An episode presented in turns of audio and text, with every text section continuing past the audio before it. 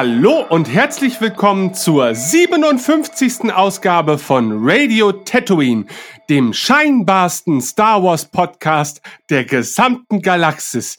Ich bin der beinahe Ben und an meiner Seite begrüße ich den transluzenten Tim. Hallo Tim, wie geht's dir? Hey, langsam, langsam kommen wir der Sache näher mit den Adjektiven. Ja, es ist eine, eine Ewigkeit her, seitdem wir das letzte Mal in dieser kleinen Runde zusammensaßen, um über eins unserer allerliebsten Themen zu sprechen.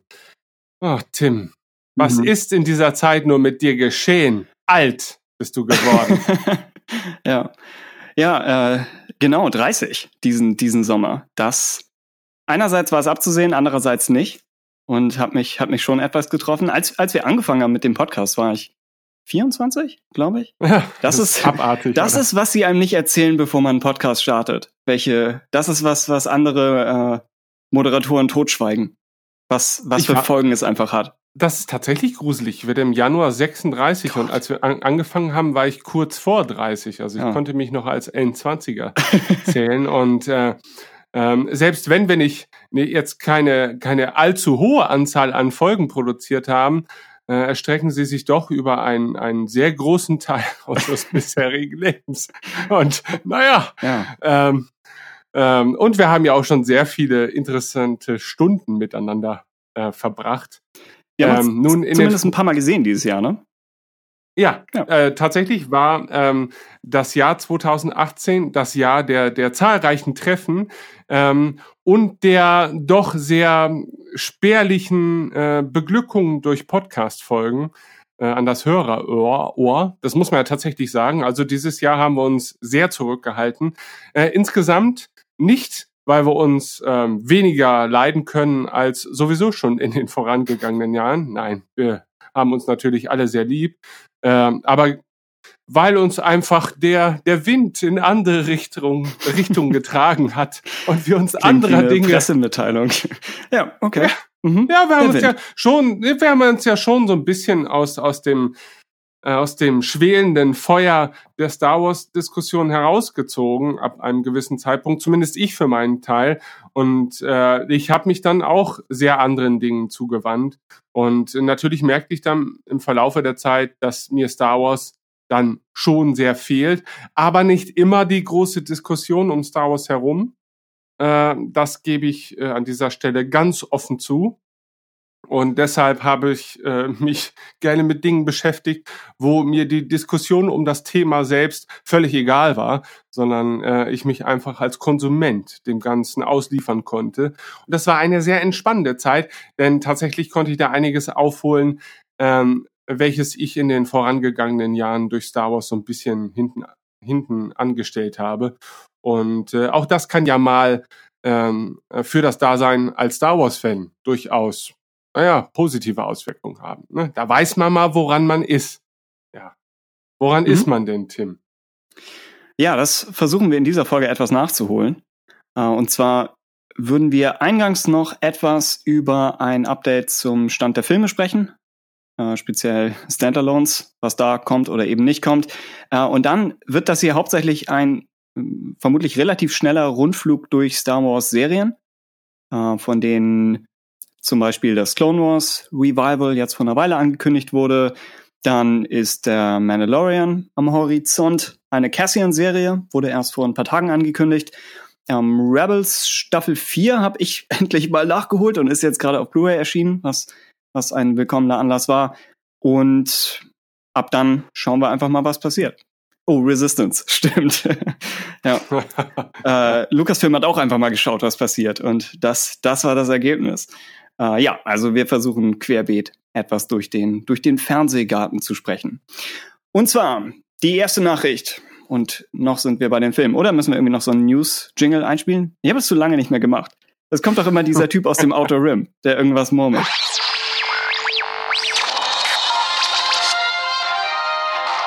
Die neuesten News vom Zentrum bis zum Outer Rim.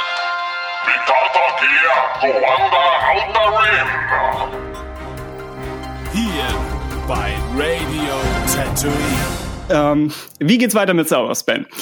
Kathleen Kennedy, wissen wir inzwischen, hat ihren Vertrag mit Lucasfilm um drei Jahre verlängert. Das heißt, Gerüchte um ihren Ausstieg äh, haben sich nicht bewahrheitet und waren eventuell stark übertrieben. Gleichzeitig hat Bob Iger einige Worte zur Zukunft der Filme verlauten lassen und räumt ein, dass der Output bisher nach dem Disney-Deal zu viel in zu kurzer Zeit, so das Zitat war. Er kündigt, und äh, das klingt wirklich nach Pressemeldung, äh, er kündigt eine gewisse Verlangsamung an und nimmt das bisher etwas zu hohe Veröffentlichungstempo interessanterweise auf seine Kappe. Also er spricht Kennedy äh, von, von Schuld frei. Und ja, ich, ich ja. übernehme für diesen Vorfall die volle Verantwortung, ist, ist das Zitat, das, das ihn im Fandom wieder in unsere Gunst zurückgebracht hätte. Ja, was meinst du? Ja, jetzt folgt natürlich die große Diskussion. Ähm, also äh, ich, ich äh, nehme diese, diese Nachrichten natürlich ähm, mit unterschiedlicher Meinung war.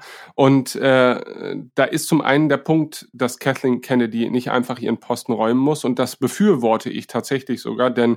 das ist eins der wenigen Zeichen in den äh, letzten Jahren, äh, das dafür spricht, dass zumindest ähm, ein Hauch oder der Hauch eines Konzeptes hinter dem steckt, was Disney mit Star Wars in den nächsten Jahren vorhat oder auch in den letzten Jahren vorhatte, äh, wobei das natürlich jetzt auch äh, nicht immer an, an Personalien ähm, festzumachen ist. Auf der anderen Seite äh, hat bei mir die Meldung äh, Bob Eigers, dass man das Tempo jetzt etwas verlangsamen will, dass man eingesehen hat, dass es vielleicht einfach zu viel Star Wars war, die hat bei mir ein bisschen Unverständnis ausgelöst. Also da habe ich den Eindruck äh, bekommen, dass, naja, also wenn das jetzt die Lehre ist, die ihr aus dem Flop von Solo an den Kinokassen gezogen habt, dann, dann ist das Problem, glaube ich, noch nicht aus der Welt geschafft. Und ähm, äh, das ist natürlich jetzt eine rein subjektive Wahrnehmung. Äh, äh wie geht's denn dir? Äh, in Bezug auf das Veröffentlichungstempo von Star Wars Erzeugnissen in den letzten Jahren. War dir das schon zu viel oder, oder hast du dich so langsam so ein bisschen eingegroovt und hast dich daran gewöhnt, dass eigentlich jedes Jahr so ein größeres Teil passieren müsste?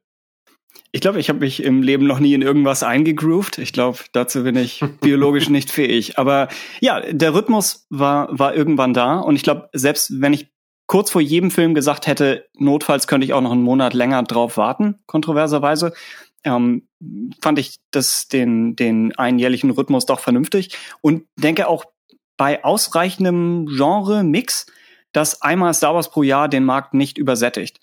Ähm, ich denke, Solos Problem waren die fünf Monate. Und das für einen, einen Film, der schon vom Konzept her gefährlich schnell wie ein Anhängsel oder eben ein zwischendrin Filler wirken kann, dass man ihm auch noch ein Veröffentlichungsdatum gibt, das daran erinnert und nicht einen, einen vollwertigen Sendeplatz im, im Winter, was, wie wir inzwischen auch, meine ich, wissen, äh, auch von Eiger kam. Also Lucasfilm selbst war schon drauf und dran, auch mit Blick auf die schnelle Produktion oder etwas gehetzte Produktion, ähm, den Film eher später starten zu lassen. Mhm. Also ja, ich hätte kein Problem damit, wenn echt Star Wars weiter jährlich kommt. Äh, ich hätte Kenobi der ja auch das, meine ich, ist in genügend einzelnen Gerüchten bestätigt worden, um davon ausgehen zu können, dass er mal in Produktion war. Ähm, Kenobi hätte ich schon gern zeitnah gesehen. Und ich denke, als, als dritter Teil einer inoffiziellen Dark Times Trilogie mit, mit Solo und Rogue One hätte er sich bestimmt gut gemacht. Und hey, vielleicht, vielleicht kommt es noch in irgendeiner Form. Ähm, ja, also das ist, das ist ärgerlich. Ähm, es gibt den Live-Action-Serien, über die wir gleich noch sprechen, und Resistance etwas mehr die Bühne, dass jetzt zum Beispiel 2020, soweit wir das wissen, kein Star Wars-Film ansteht. Ähm, und Resistance speziell könnte in der Lage sein, ja, letztlich auch zusammen mit den Büchern, die Sequel-Ära etwas mehr auszuformulieren, wenn es nicht sofort weitergeht, wobei das mit Episoden, glaube ich, eh nicht der Plan war. Ähm, ja, das, es passt zu unserem Erscheinungsrhythmus. Auch, auch das sollte man nicht außer Acht lassen. Ähm, und vielleicht, ja, ich, ich behaupte oftmals ja, dass, dass viele Dinge aufgewertet werden würden, wenn man ihnen mehr Zeit gibt. So, dass es bei vielen Büchern, über die wir gesprochen haben, war das immer so mein Punkt. So einfach dem Autoren mehr Zeit geben, als drei, vier Monate.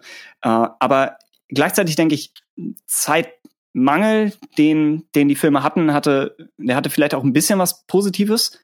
So mehr Zeit, um etwas zurechtzuschleifen, kann auch bedeuten, dass am Ende keine Kanten mehr übrig sind. Manchmal, wenn etwas schnell und eben unter bestimmten kreativen Einschränkungen gemacht werden muss aufgrund der Zeit. Manchmal ist das, manchmal ist die erste Idee doch die beste. So, das, das könnte sein. Und zum Beispiel Giacchino meinte zum, zum Rogue One Score, er meinte, es, es war stressig, das Ganze so schnell hinlegen zu müssen. Mhm. Ähm, aber weil, weil kein Raum mehr war, irgendwas zu ändern, hat er, wusste er beim Schreiben, das ist die Musik für das finale Produkt. Ohne viel hin oder her und ohne, ohne viel Sorgen. Äh, und das, ja, das, insofern hatte der schnelle Veröffentlichungsrhythmus vielleicht ein bisschen was für sich, aber es kann ja auch wieder kommen. Also vielleicht, ja. vielleicht müssen sie einfach nur Luft holen. Ich finde es halt ein bisschen schade aus dem ganz äh, egoistischen Standpunkt gesehen, dass äh, gerade die beiden Spin-off-Filme eigentlich das sind, wo ich sagen würde, okay, das neue Star Wars äh, kann mich auch tatsächlich wieder auf, auf kindliche Art und Weise in ein, äh, in ein Abenteuer entführen, was jetzt die, die klassischen Sequels jetzt nur begrenzt konnten. Und ich finde es eigentlich schade, ähm, dass gerade an dieser Stelle jetzt äh, der, der Schwanz eingezogen wird oder halt, beziehungsweise dass man, dass, glaube ich, das Signal, dass das Fandom vielleicht durch, durch äh, durch Flops oder durch geringe Kinobesuche gesetzt hat, einfach nicht angekommen ist. Wobei ähm, ich glaube, der Flop von Solo an den Kassen vielleicht auch offengelegt hat, wie groß denn so, so ein Hardcore-Fandom tatsächlich auch ist. Denn äh, Star Wars mögen kann ja im Prinzip vielleicht jeder. Star Wars-Fans, äh, dazu zählen sich auch noch sehr viele. Ähm, aber ich würde ja jetzt mal davon ausgehen, dass selbst Leute oder, oder Fans, die jetzt generell eher skeptisch oder kritisch äh, allem Neuen von Star Wars gegenüberstehen, trotzdem zumindest einmal ins Kino gehen und sich so einen Film angucken. Ne? Und wenn es sich darauf runter reduziert, dann, dann ist der Kern der Fans vielleicht doch nicht ausreichend auch, um mit so relativ äh, an eine Hardcore Fangemeinschaft gerichtete äh, Produkte ähm, voranzukommen, weil einem einfach der Aufwand dafür viel zu groß ist. Ne? Weil, also, also für mich funktioniert Solo nach wie vor als Film sehr gut. Also ich will ihn jetzt auch nicht äh, übermäßig loben, aber es ist ein, es ist schon ein cooler Star Wars Spin-off-Film für mich und er bereichert zumindest dann auch irgendwie mein mein Dasein als als Fan. Aber ähm, ich sehe natürlich auch den Aufwand, der, der für die Erzeugung eines solchen Films notwendig ist. Und ich kann mir natürlich auch durchaus vorstellen, dass äh, wenn man jetzt immer den großen Blockbuster des Jahres erschaffen muss, damit sich das Ganze auch irgendwie rentiert als, als wirtschaftlich denkendes Unternehmen, dann, dann ist das vielleicht eine, eine Rechnung, die niemals wirklich aufgehen kann. Ja, und dann ähm, ja, frage ich mich halt, in welche Richtung das Ganze denn gehen kann, wenn es denn kommerziell noch unglaublich erfolgreich sein muss und vielleicht auch sein wird, aber dann auch noch den geringen Anspruch erfüllen möchte, auch all jene Fans zu befriedigen, die halt äh, mehr als nur äh, 90 Minuten reine Popcorn-Unterhaltung davon sich versprechen. Und ich glaube, das ist halt echt schwierig. Also ich weiß nicht, vielleicht ist es ja auch nicht schwierig, aber ich habe das Gefühl, es geht, also um jetzt Marvel wieder als Vergleich zu nehmen, ich hatte ja auch so meinen leichten Marvel-Flow dieses Jahr, wo ich so dachte, okay, vielleicht ist das so meine Ersatzdroge nach dem ganzen Star Wars-Frust. Ähm, aber ich bin, ich vertrete nach wie vor auch die Meinung, dass, dass Marvel jetzt nicht das Paradebeispiel dafür darstellt, was ich zum Beispiel von Star Wars für mich persönlich als Fan möchte. Ja.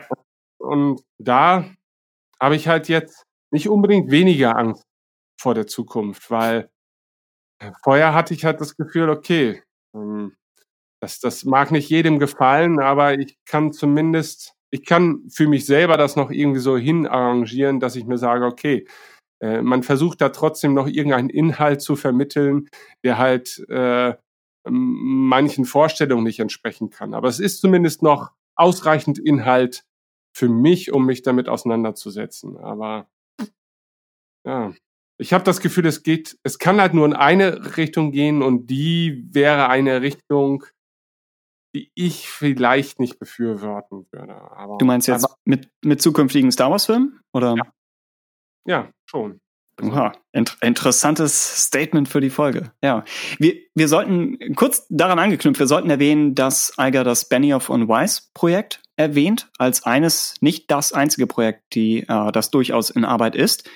Ähm, wobei da Game of Thrones erst, ich glaube, nächsten April oder so zurückkommt. Mhm. Werden die beiden bis dahin damit noch eingespannt sein?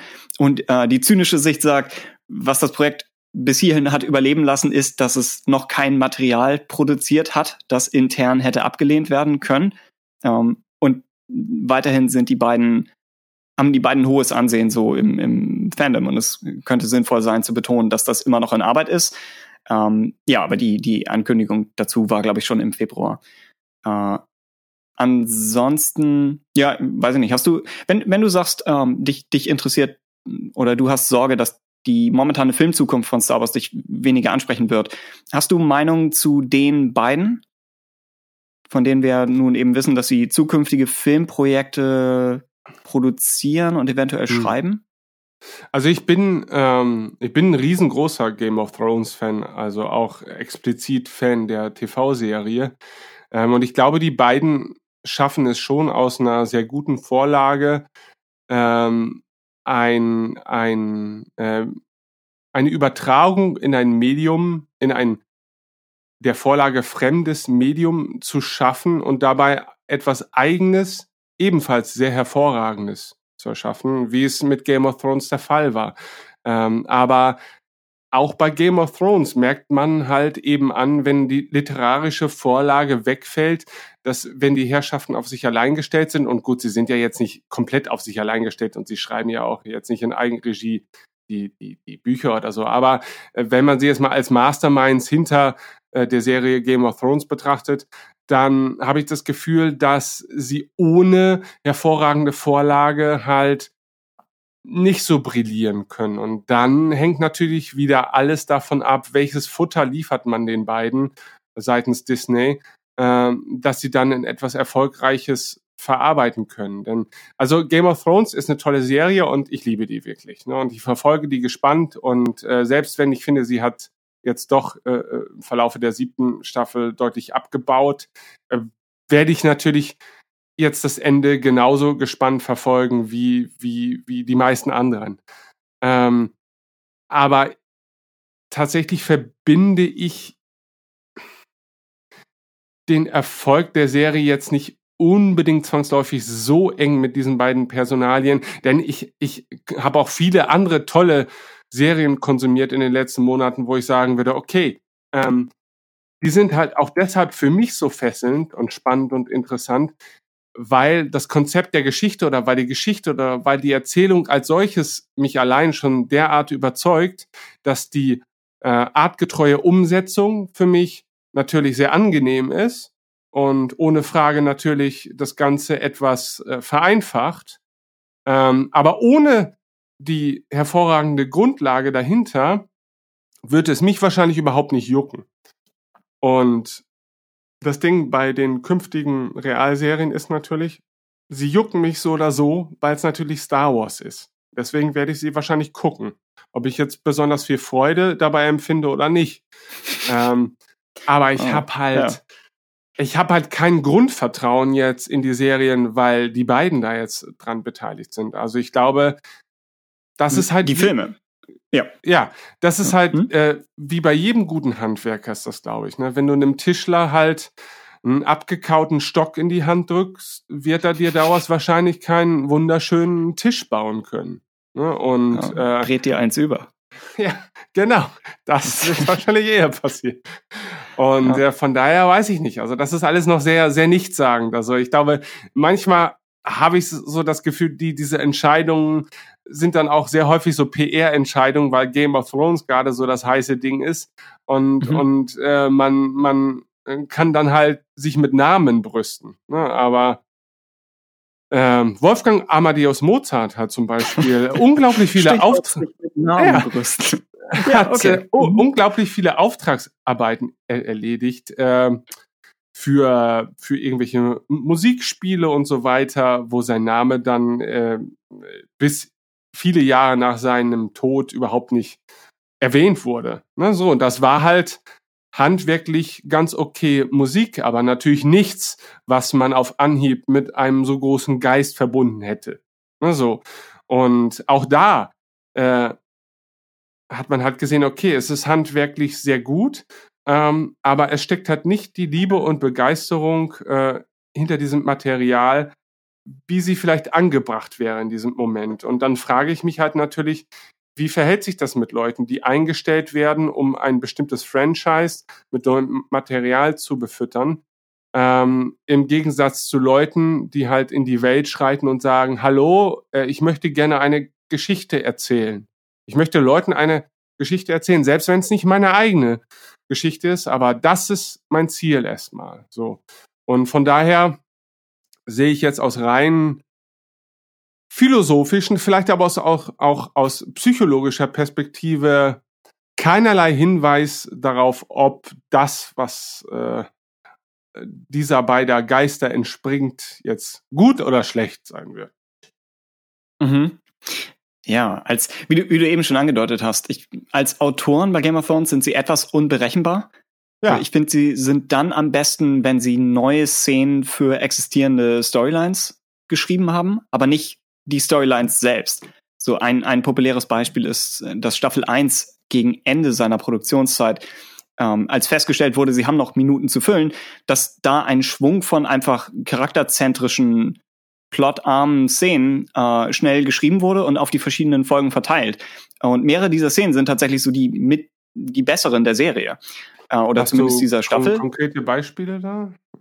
Ähm, es gibt eine Szene mit Cersei und Robert zum Beispiel. Mhm. Ähm, wo Cersei ist, ist äh, kein Point-of-View-Charakter und Robert auch nicht. Das Ach, heißt, wo, wo, die Szene mag. Äh, wo ja, Robert ja? erzählt, dass er zu keinem Zeitpunkt sie mal geliebt hat gab es irgendeine Chance für uns? Ah, genau. So die Sache. Ah, ja, ah, genau. Ja, es spricht ein bisschen Subtext der Bücher, spricht es halt sehr direkt aus, okay. aber es ist trotzdem. Äh, aber ja. die, die, klar, die war sehr gut. Starke also, Szene. Also, ähm, das sagt ja auch George R. R. Martin selber, dass äh, teilweise mit den Figuren in der Serie werden Sachen angestellt, die ihm so gar nicht eingefallen werden und die die Serie dann stellenweise auch wesentlich besser machen kann oder auch macht dann letztendlich als, als die Bücher. Und mhm. das ist ja auch eine Serie, die sehr von ihrem Cast lebt, von der Umsetzung und auch lange Zeit davon lebte, wie gut dieser Cast im Rahmen dieser Serie umgesetzt wurde, wie ich finde, weil das ist dann im Endeffekt doch auch alles, wofür man sich interessiert, weil gerade zu diesem Zeitpunkt äh, ich meine, wir haben jetzt noch eine Staffel vor uns und äh, es sind doch nur noch sechs Folgen, oder? Oder fünf? Äh, sechs meine ich. Ja, ja. genau. Genau. Ähm, mhm. Es ist ja schon, ich meine, aus meiner Perspektive ist es jetzt schon fast egal, wie, wie die Serie ausgeht, weil irgendeiner wird vielleicht auf dem Thron sitzen, vielleicht sind es ja auch mehrere oder vielleicht sterben auch alle. Ähm, aber äh, tatsächlich kann man doch sagen, dass, dass äh, der Weg tatsächlich hier schwerwiegender war, was den Konsum betrifft, als, als das Ziel. Das Ziel ist halt jetzt noch irgendeine Auflösung, die aber natürlich keinesfalls jeden befriedigen wird und die ja auch gar nicht das Interessante, glaube ich, ist an, an der Darstellung, die die Serie uns jetzt über Jahre hinweg liefert hat. Denn da waren es ja eben die, diese Schicksale, diese Figuren und, und diese Unberechenbarkeit stellenweise natürlich auch im Verlaufe der, der Geschichte, die mich gefesselt haben. Ähm, von daher, ja, ja, die Frage ist, wie viel davon geht wirklich auf die beiden zurück, ne? Und wie viel ist einfach was, das sie im, im Ursprungsmaterial verstanden haben und umgesetzt haben. Ähm, du hast eben schon das Casting angesprochen und genau, mein, mein Gedanke war, als, als es angekündigt wurde mit den beiden, dass Star Wars sich damit noch mehr Leute ins Haus holt, die gut können, was das Franchise momentan aber eigentlich eh schon gut kann. Weil sie mhm. sind gute Produzenten. Also sie haben mit Game of Thrones jetzt äh, zunehmend komplexere Sequenzen parallel in mehreren Ländern, ich glaube vier oder fünf teilweise, in mehreren Ländern gleichzeitig gedreht mhm. mit, äh, wie du sagst, einem riesigen Ensemble äh, und haben das durchgezogen wie ein Uhrwerk seit ja, acht, acht, neun Jahren. Ähm, und das ist, das ist einfach gut, gut zu haben für Star Wars, solche, solche Leute. Aber ich denke, Kennedy könnte das auch. Ja. Also ist, ja, ist etwas schwer einzuschätzen, wie viel, wie viel sie wirklich noch mit reinbringen. Äh, Benioff, also David Benioff, einer der beiden, hat auch Regie geführt mindestens einmal auch in, in Staffel 3 von Game of Thrones. Ähm, er ist zeitweise auch Romanautor, was ihn natürlich nochmal extra sympathisch macht. Also generell talentierter Typ und ich finde sie als Person, beide machen sie einen guten Eindruck. Aber ja, was, was da am Ende rauskommt, ist echt schwer zu sagen. Mit, mit Blick auf, als, als letzten Punkt noch schnell, mit, mit Blick auf Cassian und Mandalorian als bodenständigere Star Wars Serien halte ich persönlich als mehr so der, der, der Macht- oder Jedi-Interessierte, halte ich Ausschau nach, ja, nach, nach Machtmaterial.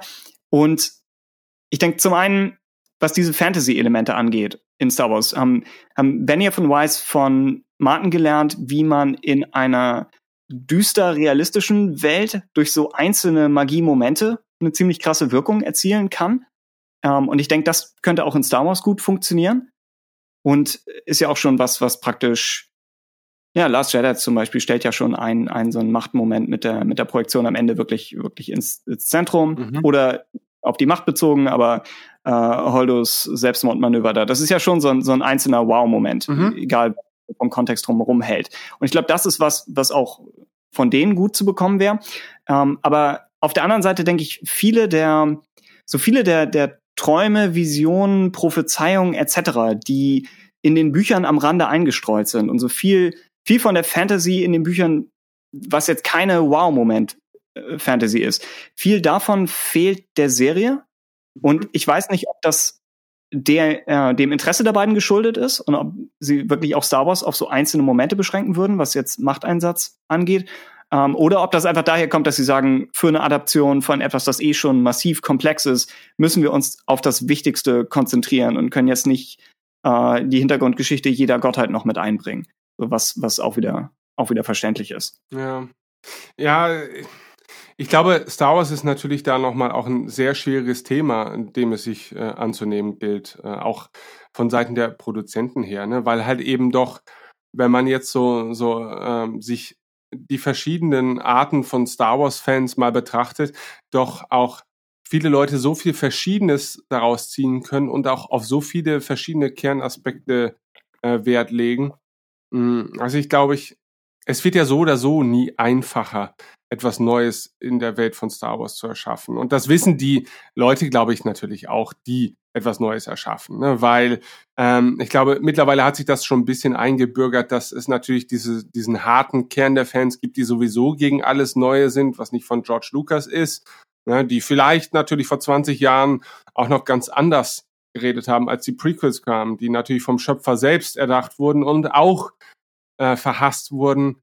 Ähm, ich wobei glaube, es, wobei es nicht der harte Kern des Fandoms ist, der so denkt. Es ist ein eine härtere Teilfraktion. Des genau, genau. Aber ich glaube, die ist echt nicht riesig. Ich glaube, ja, naja, sag, sprich weiter. Es ist, glaube ich, dadurch, dass das Fandom als solches aber noch deutlich komplexer ist als äh, das von ja. Game of Thrones, weil es halt eben aus so vielen Richtungen kommt, aus so vielen Richtungen auch zu dem Thema Star Wars gefunden hat und so viele Teilaspekte für sich beansprucht, ähm, dass man ganz genau abwägen muss, ab welchem Punkt man sich als Kreativschaffender vielleicht sich auch freisprechen muss von dieser ganzen Verantwortung, damit man auch was Neues erschaffen kann, ja.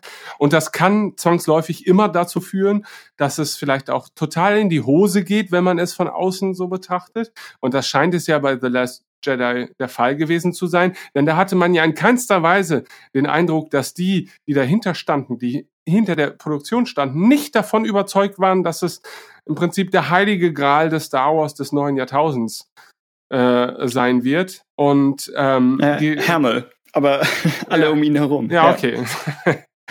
ähm, der Hauptdarsteller, ja. aber der Rest, ja. Ähm, also es deutet auf jeden Fall nicht allzu viel darauf hin. Und das ist natürlich eine, eine äh, es ist vielleicht verzerrte Wahrnehmung, dann natürlich auch, wenn man in diesem Schaffensprozess ist. Aber auf der anderen Seite ähm, bin ich, ich vertrete nach wie vor auch meinen Standpunkt, dass selbst wenn man The Last Jedi absolut nicht leiden kann, ja, Äh, und ich bin ja immer noch relativ milde, aber ich verstehe von Tag zu Tag immer mehr manche Belange des einen oder anderen, der mit dem Film überhaupt nichts anfangen kann.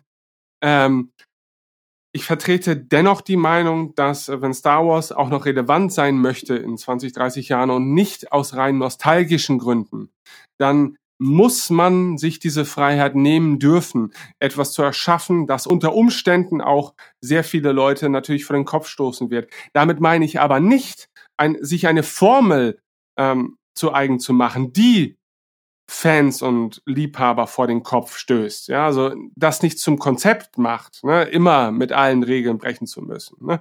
Und da hat man bei The Last Jedi stellenweise schon das Gefühl, dass man sich an sehr vielen Stellen dachte, ja, ihr erwartet jetzt, dass Person X Y macht, aber stattdessen macht Person F A. Ja, so. Und äh, jetzt zeigen wir es euch das mal. Das klingt also. wieder äh, wie ein frühes Studentenwerk von Josh Genau, Lucas. genau, ja, tatsächlich. Alles nur Buchstaben sind. ja. ja. Nee, ähm, aber, ähm, aber ähm, ich, ja, ich, ich würde kurz einwerfen, ja. dass die, also stimmt, der Film ist, ist klar auf, auf Unvorhersehbarkeit ausgelegt. Ähm, und die Frage wäre mal so ein bisschen, was, was bringt einem das? Und ich denke, es ist zweigeteilt. Zum einen bringt es ein bisschen was für den Film selbst, dass du im Kino halt sitzt und nicht weißt, was kommt. Auch wenn du die 300 Male, wo man den, wo du den Film später siehst, es halt schon weißt. Also ist die Frage, wie, wie sehr soll man ähm, in das erste Mal sehen investieren? Ähm, und zum anderen ist diese Unvorhersehbarkeit etwas, das theoretisch der Film seinem Nachfolger geschenkt hätte. Äh, der Film bringt, bringt äh, das Gefühl, nicht zu wissen, was als nächstes passiert, zurück nach Star Wars, theoretisch. Mhm. Ähm, und dann haben sie halt Abrams geholt für, für Episode 9. Das heißt, so eine der, wie ich schon sagen würde, Stärken des Films wird, denke ich, etwas verloren gehen, dadurch, dass wir wissen, es wird ein ziemlich traditionell konservativer Abschluss. Oder zumindest glauben, das zu wissen.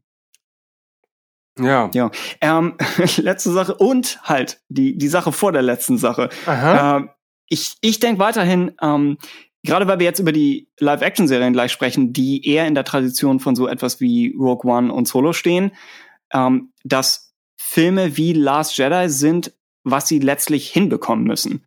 Ich denke, von Genre zu Genre zu springen, wird mich auch weiter interessieren und ich, ich hoffe, sie, sie ziehen das weiter durch. Aber was sie hinkriegen müssen, um, um mich wirklich interessiert am Kern von Star Wars zu halten, ist diese Episodenfilme, also dieser, dieser Mix aus Genres. Ich glaube, Christoph hat es im letzten Feedback irgendwo geschrieben, dass er sagt, Star Wars ist ein Western, aber es ist auch ein Weltraummärchen, es ist auch eine Romanze, es ist auch ein Abenteuerfilm, es ist alles gleichzeitig. Ähm, und ich denke, Filme, die sich nur auf einen dieser Aspekte konzentrieren und dann vielleicht den Vorteil haben, diesen Aspekt wirklich mehr zu beleuchten und wirklich gut zu machen, die äh, erwischen trotzdem nur einen Teil von dem, was Star Wars ausmacht. So, Rogue One hat einen extrem guten Ruf, auch so unter normalen, normalen Leuten. Das ist der, der Lieblingsfilm von meinem Chef, das ist Rogue One, hauptsächlich, weil, weil Vader am Ende ausflippt. Äh, und ich würde da nie widersprechen, auch aus äh, strategischen Gründen ähm, und aus, aus äh, inhaltlichen, klar. Aber Rogue One ist nicht endlos fortsetzbar. So, wenn ja. alle Filme so wären, dann wird der Film auch sein, sein Alleinstellungsmerkmal komplett verlieren. So, dass der, der Staffelstab kurz an, an die äh, an die Sterblichen übergeben wird, um ein weiteres Mal Christoph zu zitieren. Äh, das, das wird verloren gehen, wenn einfach alle Filme so sind. Also ja, ich, ich hoffe, dass sie, dass sie noch weiter in, in Saga-Richtung denken, ob das Ganze jetzt äh, 11, 12 etc. ist ähm, oder nicht, sei, sei dahingestellt. Eiger hat die Ryan Johnson-Trilogie nicht erwähnt, aber Johnson wurde auf Twitter, meine ich, Ende August gefragt, ist, ist das Ganze eigentlich noch in Arbeit? Und er hat kurz und knapp geantwortet mit, ja, und ich kann den Tonfall jetzt nicht, nicht einschätzen, aber es scheint wohl noch in Arbeit zu sein, auch wenn er zuerst noch irgendeinen Film mit Daniel Craig macht. Denn der, denn der nächste Bond-Film verzögert sich ja auch. Also so, so passt das alles zusammen. Ja. ja. Dann vielleicht weiter im Thema zu noch nicht ganz den Serien, aber der Plattform für die Serien, und zwar Disney Plus ursprünglich zeitweise mal bekannt unter dem Arbeitstitel Play. Ähm, und zwar ist der Starttermin für, was letztlich eine, eine Streaming-Plattform ist, äh, in den USA erstmal Herbst 2019. ähm, wenn da, glaube ich, einige, einige Netflix-Verträge, die, die Disney noch hart ausgelaufen sind mhm. und sie an einem Punkt sind, wo sie Star Wars, Marvel, Pixar, ich glaube National Geographic und halt ihren, ihren eigenen, äh, nicht, nicht unbeträchtlichen Disney-Kram der, der letzten äh, 500 Jahre, äh, alles unter einen Hut, ja, streambar verfügbar machen. Und mit dabei werden eben auch mehrere Star Wars Serien sein. Mandalorian, was wir schon mehrfach erwähnt haben, äh, die Cassian Andor Serie, die meine ich noch keinen offiziellen Titel hat. Ähm, The Clone Wars wird zurückkehren. Vermutlich dann auch äh, Resistance Rebels, die animierten Serien. Das ist die Sache, wie, wie viel davon wird schon zum Start verfügbar sein. So, sie wollen sich auch nicht zu sehr ins eigene, ins eigene Fleisch schneiden bei Serien, die noch später angeboten werden. Und man will natürlich auch seinen Nutzern Monat für Monat sagen, hey, jetzt ist das hier wieder neu verfügbar. Also vielleicht die, die alten Druiden oder, oder Ewok-Serien jeweils. Das wäre toll. Vielleicht gibt's da eine Chance drauf, ja. Aber kann halt sein, dass, dass das eine Weile dauert. Äh, Disney kämpft in den USA, soweit, soweit ich das mitbekommen habe, tatsächlich auch um die Streaming-Rechte der Realfilme selbst, mhm. meine ich. Äh, die sie, genau, die sie äh, glaube ich, gerade erst verkauft haben an anderen Sender bis irgendwie 2024 mhm. oder so. Äh, und ja, genau. Das heißt, dass sie, dass sie das nicht wohl noch nicht gelöst bekommen haben, wirft nochmal ein anderes Licht darauf, dass sie gleich zwei Star Wars Realserien ankündigen. Denn sie müssen halt wirklich Star Wars Material bieten und haben den Kern des Franchises gerade nicht auf, auf Abruf da. Also das äh, steigert nochmal die, die Wahrscheinlichkeit für mehr drumherum. Theoretisch Star Wars Detours ist auch immer noch irgendwo da draußen. Ja. ja. In Europa zusätzlich das Problem, hatte, hatte Eiger auch in einem Interview angesprochen, oder er wurde darauf angesprochen, das ist bestimmt nichts, was er jetzt unbedingt an die große Glocke hängen will, aber sie haben es nicht geschafft, Sky zu erwerben. Um, ähm, und da, er sagt, dadurch kann sich der Europastaat nochmal verzögern, dass halt ein Standbein, das sie damit schon gehabt hätten, jetzt nicht zur Verfügung steht. Und er fügt hinzu, dass halt die europäischen Märkte nicht alle gleich sind, wodurch es nochmal wieder etwas länger dauern könnte, um zu wissen, mit welchem genauen Angebot man jetzt bei welchem Markt landen kann und unter welchen äh, rechtlichen Bedingungen Disney Plus da operieren muss. Äh, das heißt, ja, Ende 2019 für die USA, aber wir wissen nicht, wann kommt das bei uns und in welcher Form.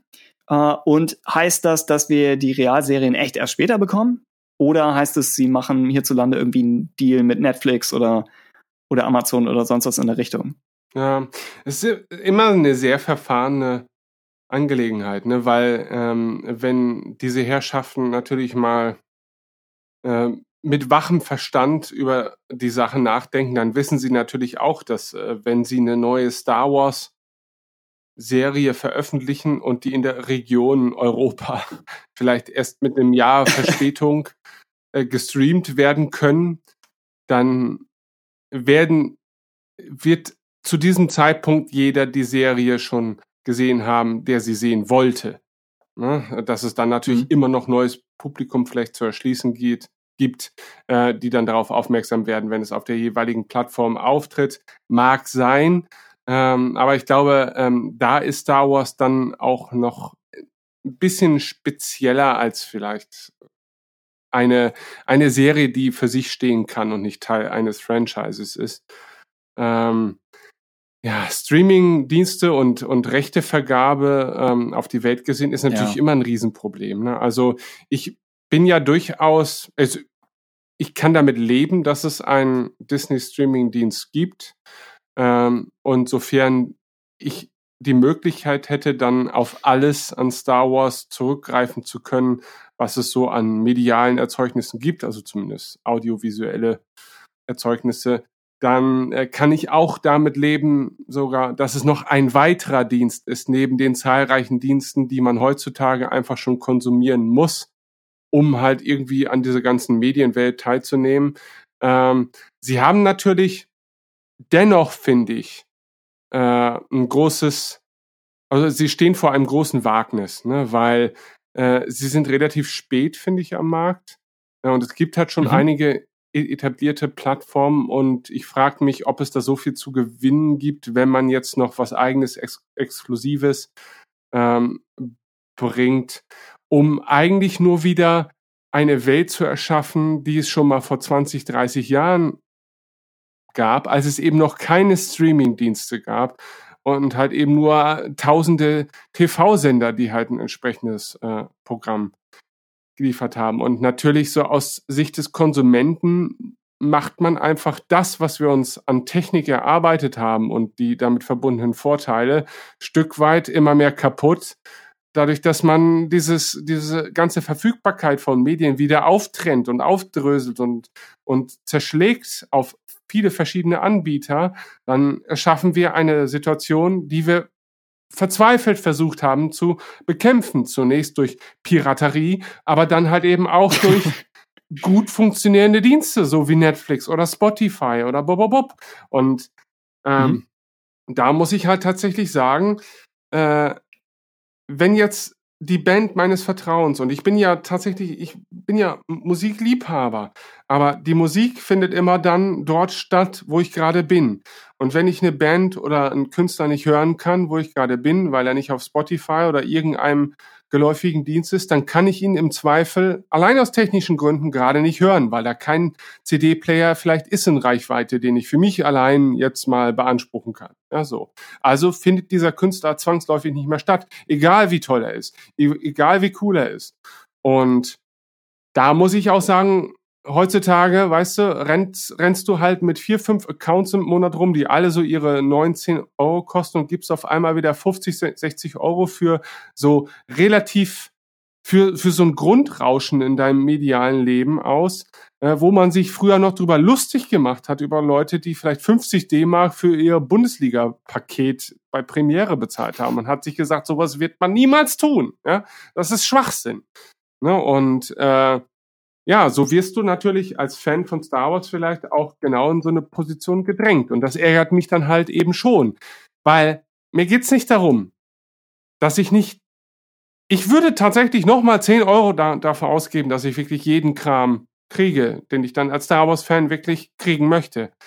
Aber ich weiß jetzt schon von vornherein, ich werde nicht jeden Kram kriegen. Davon gehe ich ganz, ganz fest aus. Dass irgendwo wird dann dann doch wieder jemand dazwischen grätschen und sagen, ja, schön, aber ihr habt hier bis 2094, habt ihr die Streaming-Rechte für Wars Staffel 2, ja, äh, an den RTL-Streaming-Dienst vergeben oder sowas und deswegen wird die da nicht stattfinden. Und schon ist das wieder Bullshit. Das ist halt wirklich Quatsch. Und äh, Weiß ich nicht. Also ähm, da wäre es vielleicht auch für Disney einfacher, vielleicht mit, mit Plattformen wie, wie, wie Netflix oder Amazon zu verhandeln, dass es sich auch für beide Seiten lohnen kann und den eigenen Katalog halt da unterzubringen. Aber gut, wer weiß, vielleicht schafft so ein gewisses Selbstbewusstsein natürlich auch neue Freiheiten, denn auf seiner eigenen Plattform kann man ja im Zweifel vielleicht auch mal etwas veröffentlichen, was nicht so erträglich ist. Äh, einfach nur, um seinen eigenen Status weiter auszubauen und sagen zu können, wir haben 300 Serien und nicht nur 10. Ja, und dann kann ja vielleicht auch noch die ein oder, Se äh, ein, die ein oder andere Serie ihren Platz finden, die jetzt kommerziell vielleicht nicht zum Erfolg beurteilt wird, aber äh, vielleicht künstlerisch ja, was zu bieten hat. Mhm. Und von Streaming-Diensten werden ja keine Quoten in dem Sinne veröffentlicht. Das heißt, wenn Netflix uns sagt, die und die Serie ist erfolgreich und bekommt eine zweite Staffel, dann gilt sie offiziell als erfolgreich. Und niemand kann das wirklich hinterfragen oder könnte das Gegenteil beweisen. Also es gibt ihnen, ja, es gibt ihnen nochmal etwas mehr Freiheit. Ja. Ähm, was ja, aber hm? für das Produkt selber ist es natürlich schwieriger, wenn es rein. Oh ja, sie, sie hätten, sie hätten keinen Grund, einen völligen Fehlschlag weiter genau. fortzusetzen. Aber angenommen, angenommen, die erste Staffel lief nicht gut, aber sie haben großes künstlerisches Vertrauen rein. Wie HBO das ja auch teilweise einfach gemacht hat früher, dass sie gesagt haben, The Wire bringt uns nicht viel ein, wenn nicht sogar gar nichts, aber es ist einfach eine Prestige-Serie und gut zu haben. Ja. So, ich glaube, so eine Serie könnte in der, hat in der Streaming-Umgebung vielleicht noch bessere Chancen. Das stimmt, das stimmt. Also es ist natürlich und, ja, logisch. Ich ja. meine, jeder hat natürlich auch so seine ganz eigenen Bedürfnisse, was solche neuen Medien betrifft oder auch solche Streaming-Plattformen. Und hier und da ist es natürlich auch logisch, dass Disney neue Methoden gewinnt, auch äh, den Erfolg einzelner Unterprodukte zu messen. Und äh, das kann man ihnen ja mhm. auch dann nicht komplett verübeln. Also ich kann das schon verstehen. Es ist, man muss immer trennen zwischen, was möchte man eigentlich gerne haben und was wäre vielleicht ganz cool und äh, was wird realistisch passieren können, weil äh, da sitzen ja nun mal auch Leute, die dafür arbeiten gehen und auch äh, ihre Arbeit entlohnt haben möchten. Und äh, das ist auch vollkommen verständlich und es ist auch gut so, dass es so funktioniert. Und äh, von daher, ja, werden halt die Karten dann vielleicht auch einfach nur neu gemischt. Ähm, ja. Manchmal, ja, Ja. Nischen sind halt manchmal sehr bequem. Weißt du eigentlich, dass der, dass die Star Wars Geschichte, die mich Oh. beinahe mehr gefesselt hat als alle anderen Romane, ja, die mich richtig eingesogen hat. Und das ist tatsächlich das Lost nee, Stars. Nee, nee, ja, Lost Stars war super, aber ähm, mein Erstkontakt, nee, Bloodline. Noch viel früher. Okay. Der, der Erstkontakt Hm. in einer äh, zwischen mir und einer Art EU, wenn ich das jetzt mal so, so sagen darf, also es war jetzt nicht offiziell Mhm. normal, aber war damals ein Beileger äh, bei dem Computerspiel X-Wing. Da gab's hier die Akte Fahrländer oder wie es hieß. Äh, das war so eine Kurzgeschichte, Hm. so vielleicht 50, 60 Seiten oder so, über einen frisch gebackenen Piloten. Ne? Ähm, und diese Kurzgeschichte hat mich damals das erste Mal überhaupt mit Star Wars äh, in Verbindung gebracht, abseits irgendwelcher Filmgeschichten. Und das hat mich so begeistert, dass wer auch immer diese Kurzgeschichte verfasst hat, wahrscheinlich ist das auch sehr bekannt und es ist sehr peinlich, dass ich das gerade nicht weiß. Weißt du das? Nee, ich hab den Namen nur mal Okay. gehört, aber ich hab's nicht mal Ähm, gelesen. Äh, dass dem schon sehr viel beizumessen ist, weil das natürlich eine tolle Methode ist, Leute von einem Medium in das nächste rüberzuziehen. Ähm, aber tatsächlich war das für mich einer der Fixpunkte in meinem kompletten Star Wars Fandom, mich abseits der Filme mal auch damit auseinanderzusetzen. Und das wäre nicht passiert im Jahre 2018, glaube ich, weil man sich diese Mühe nicht gemacht hätte, glaube ich, ähm, etwas, was vielleicht nur relativ wenig Echo auf die Masse gesehen erzeugen kann, aber vielleicht auf 100 Leute unglaublich eindrucksvoll wirken kann, äh, noch in so ein Produkt zu integrieren. Und das ist natürlich immer schade. Aber das muss man dazu auch sagen, das ist auch etwas, das man nicht planen kann. Ja, das heißt, man kann viel Geld in die Hand nehmen, man kann sich ein Konzept überlegen und trotzdem wird es den einen oder anderen geben, der auch auf irgendeinen Nischenaspekt irgendeiner anderen Sache total abfahren wird und vielleicht das als Anlass sieht, sich künftig mit dem Gartenbau zu beschäftigen oder so. Ähm, und das sind halt so unberechenbare Dinge. Aber auf die Gesamtheit gesehen finde ich halt schon, je größer Star Wars natürlich wird und, und ich meine, X-Wing ist, ist, ist in einer Zeit entstanden, in der Star Wars natürlich immer noch bekannt war, aber da konnte es sich auch hier und da noch ein bisschen mehr erlauben, weil es war halt, dieses Com Computerspiel war halt schon so Nischen-Content in gewisser Maßen, ne? Und konnte da Mhm. auch noch gewisse Experimente wagen. Und ich habe das Gefühl, in der Welt von Star Wars kann man vielleicht vieles wagen heutzutage, aber keine Experimente mehr. Denn alles Neue wird derart beäugt und konstruiert dementsprechend, dass es möglichst vieler Kritik standhalten kann. Aber natürlich geht es auch an keinem mehr vorbei. Denn selbst eine blöde Kindergeschichte wird auf irgendeiner Star Wars Fanplattform über Wochen lang diskutiert und muss sich dieser Oder von genau. mir. und muss sich dieser Diskussion standhalten, Ja. was gleichermaßen Segen wie aber auch Fluch ist, wie ich finde, ne? weil eigentlich muss es diesem Anspruch nicht standhalten, aber in diesem Falle muss es es und das ist halt manchmal schwierig. Hm. Unnötig zu erwähnen, äh, wenn, wenn Disney Plus auf die Idee kommt, hierzulande ohne die Soundtrack-Only-Version von Episode 8 zu starten, dann äh, rollen Köpfe. Um es einmal gesagt zu haben. Das irgendwo ist. Du hast auch äh, im, im Interview den, den Ausdruck von Panik in Bob Eigers Augen gesehen, als er dachte, oh, wir haben die Rechte noch nicht, wir brauchen diese Rechte. ja. Weil in den USA kann es jeder einfach so kriegen. Hierzulande ist ein Problem.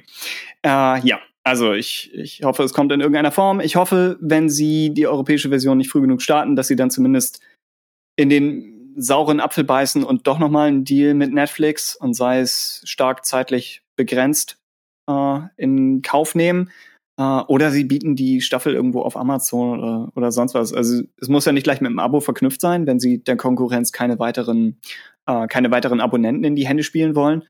Aber wie du am Anfang sagtest, es wird einfach zu viel Geld liegen bleiben, wenn Leute darauf angewiesen wären, sich das auf, auf äh, pirateristischem Weg zu holen. Ich weiß nicht, ob das, das ist kein Wort. Äh, gut. Und, und so viel dazu.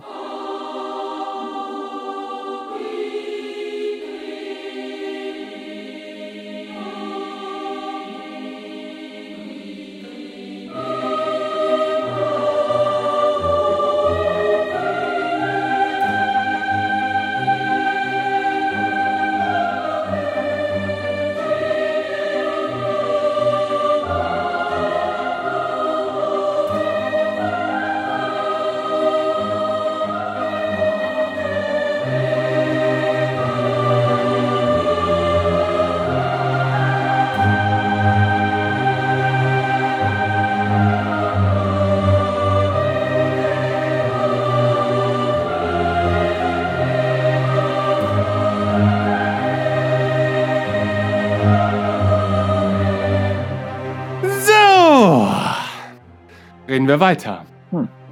Über die weiteren Themen der heutigen Ausgabe Radio Tatooine. Und da hätten wir zum Beispiel eine angekündigte TV-Serie. Eine von zwei Realserien, auf die wir uns in naher oder ferner Zukunft freuen dürfen. Und äh, die erste, über die wir sprechen möchte, möchten. Ich kann heute wirklich nicht reden, Tim, aber das ist ein Satz, der schon sehr häufig in der Historie dieses Podcasts gefallen ist ähm, sage ich mir jetzt in The Mandalorian. Sag mal, Tim, was wissen wir denn über The Mandalorian? Und freust du dich überhaupt darauf? Und überhaupt? Hä? Ja, über das Freuen muss ich noch nachdenken. Spontan würde ich sagen, ja, genau. Ähm, wir könnten vielleicht ja, ja. einmal, das ist das, was ich zum meisten sage, habe ich das Gefühl. Äh, wir könnten einmal die, die offizielle Inhaltsanteaserei ich kann auch nicht reden. Äh, wir, wir sind am besten Punkt. Äh, von offizieller Seite könnten wir einmal wiedergeben. Und zwar äh, schreibt John Favreau, hat das glaube ich auf, auf Instagram oder sonst wo, wo die coolen Kids ja, heute sind, hat er, Instagram, ja. hat, er, hat er geschrieben, äh, nach den Geschichten von Django und Boba Fett tritt ein neuer Krieger in das Star Wars-Universum. Der Mandalorianer spielt nach dem Fall des Imperiums und vor dem Auftauchen der Ersten Ordnung. Wir folgen den Abenteuern des einsamen, eines einsamen Revolverhelden in den äußeren Bereichen der Galaxis, weit entfernt von der Befugnis der neuen Republik. Punkt, Punkt, Punkt, Punkt. Vier, vier Punkte. Äh, die Serie spielt. Wow. Ja, genau. Das, er, er weiß, in welchem Franchise er ist. Die Serie spielt sieben Jahre nach Endor, äh, nach Yavin und drei nach Endor und konzentriert sich, wie er ebenfalls sagte, auf neue Figuren.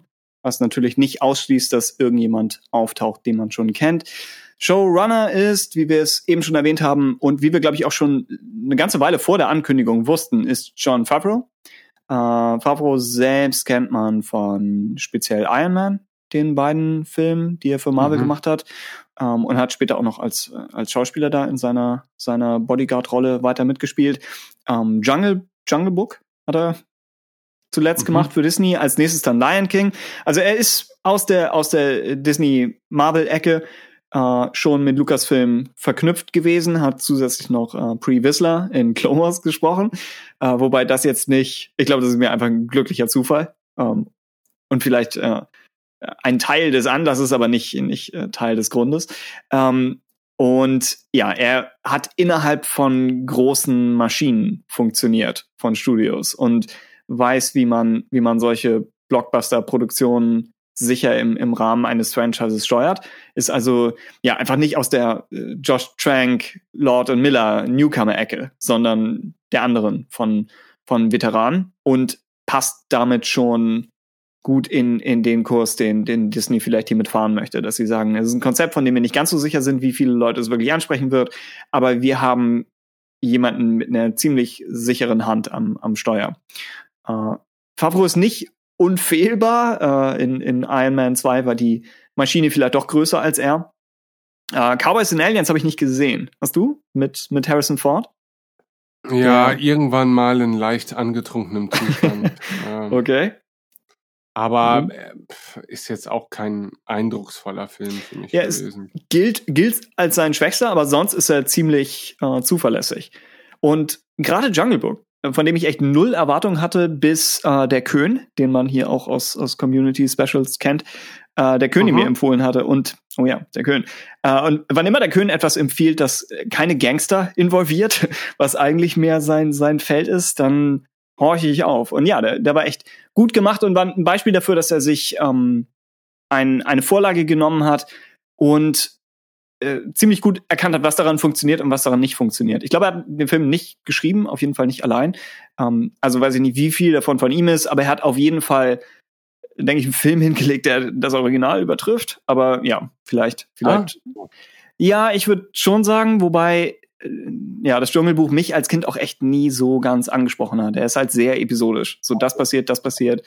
Jemand singt ein Lied, jemand singt ein anderes Lied. So, ich war großer Disney-Fan äh, Disney -Fan als, als Kind und alles, aber Jungle Book hat, ja, war, war nicht ganz meins. Um, ähm, und der neue ist auch einfach aus, aus handwerklicher Sicht ziemlich eindrucksvoll, so was, was die CGI-Integration und alles angeht.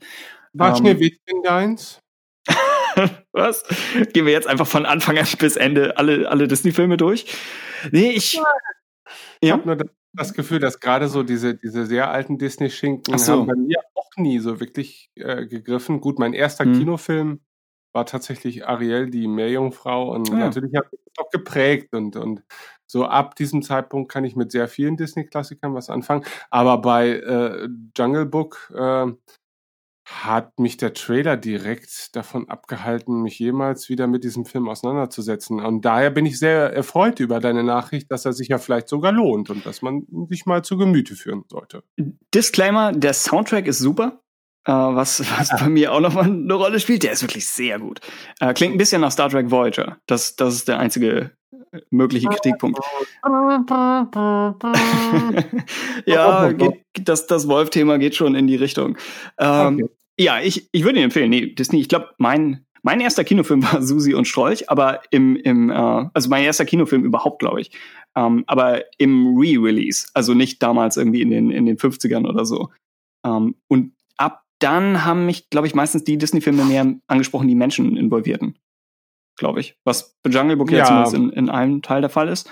Ähm, aber ich glaube, die ganzen Kino, äh, die ganzen Tierfilme, so König der Löwen ist, äh, ist schwer, schwer zu kritisieren. So offensichtlich ein hammerguter Film. Nur, ja, als Kind hat er, hat er mich, glaube ich, nie so ganz angesprochen, so sehr wie jetzt irgendwie. Mich auch nicht, mich auch nicht. Also er ist, er ist sehr episch und opulent und so weiter und ich verstehe, warum ihn alle lieben. Mhm. Aber damals war er, glaube ich, genau, äh, ist er in genau so einem Zeitpunkt erschienen, wo ich begann, mich für andere Art von Filmen zu interessieren und wo ich Disney-Zeichentrickfilme pauschal vielleicht aus, als etwas Kindliches abgetan habe. Und diesen Eindruck äh, hätte er, hat er bei mir nie wieder wettmachen können. Also ich mag den zwar mittlerweile sehr gerne sehen, aber ich würde mich jetzt, glaube ich, nicht freiwillig hinsetzen und sagen, heute Abend gucke ich mal König der Löwen. Hingegen habe ich neulich, äh, an dieser Stelle sei das mal ganz kurz angebracht, habe ich falsches Spiel mit Roger Rabbit das erste Mal seit meiner Kindheit wieder gesehen. Und das ist ein verdammt guter und kluger Film. Also, äh, aber komplett vergessen worden, finde ich. Also falsches Spiel mit Roger Rabbit. Hast du ihn schon mal gesehen? Ja, aber auch nur als Kind. Und ah. ohne ihn wirklich einordnen zu können. So, man hat mir vorher nicht gesagt, äh, hier ist ein Film der etwas anderen Machart. Sondern er ist perfekt, er ist toll, er ist ja. wahnsinnig gut. Okay. Hingegen Indiana Jones, so, da habe ich, da bin ich jetzt, da breche ich so langsam mit. Also, ja. Nee, mit, mit den Live-Action-Filmen? Oder? Ja, ja, also ah, wir hatten ja. letztens mal wieder so einen Indie-Abend und äh, ich hatte die Box hm. schon seit Jahren eigentlich bei mir im Schrank stehen, aber ich habe sie mir nie zu Gemüte geführt. Und ähm, es war für mich tatsächlich sehr erschreckend, dass äh, wir hatten Teil 1 und 2 geguckt und irgendwie hat es mich nicht mehr packen können. Ich weiß gar nicht warum, weil Indie war für mich äh, über eine Periode äh, äh, meiner Kindheit hinweg eigentlich so der ultimative Held äh, oder das, was ich unter einem ultimativen Abenteurer und Helden verstanden habe.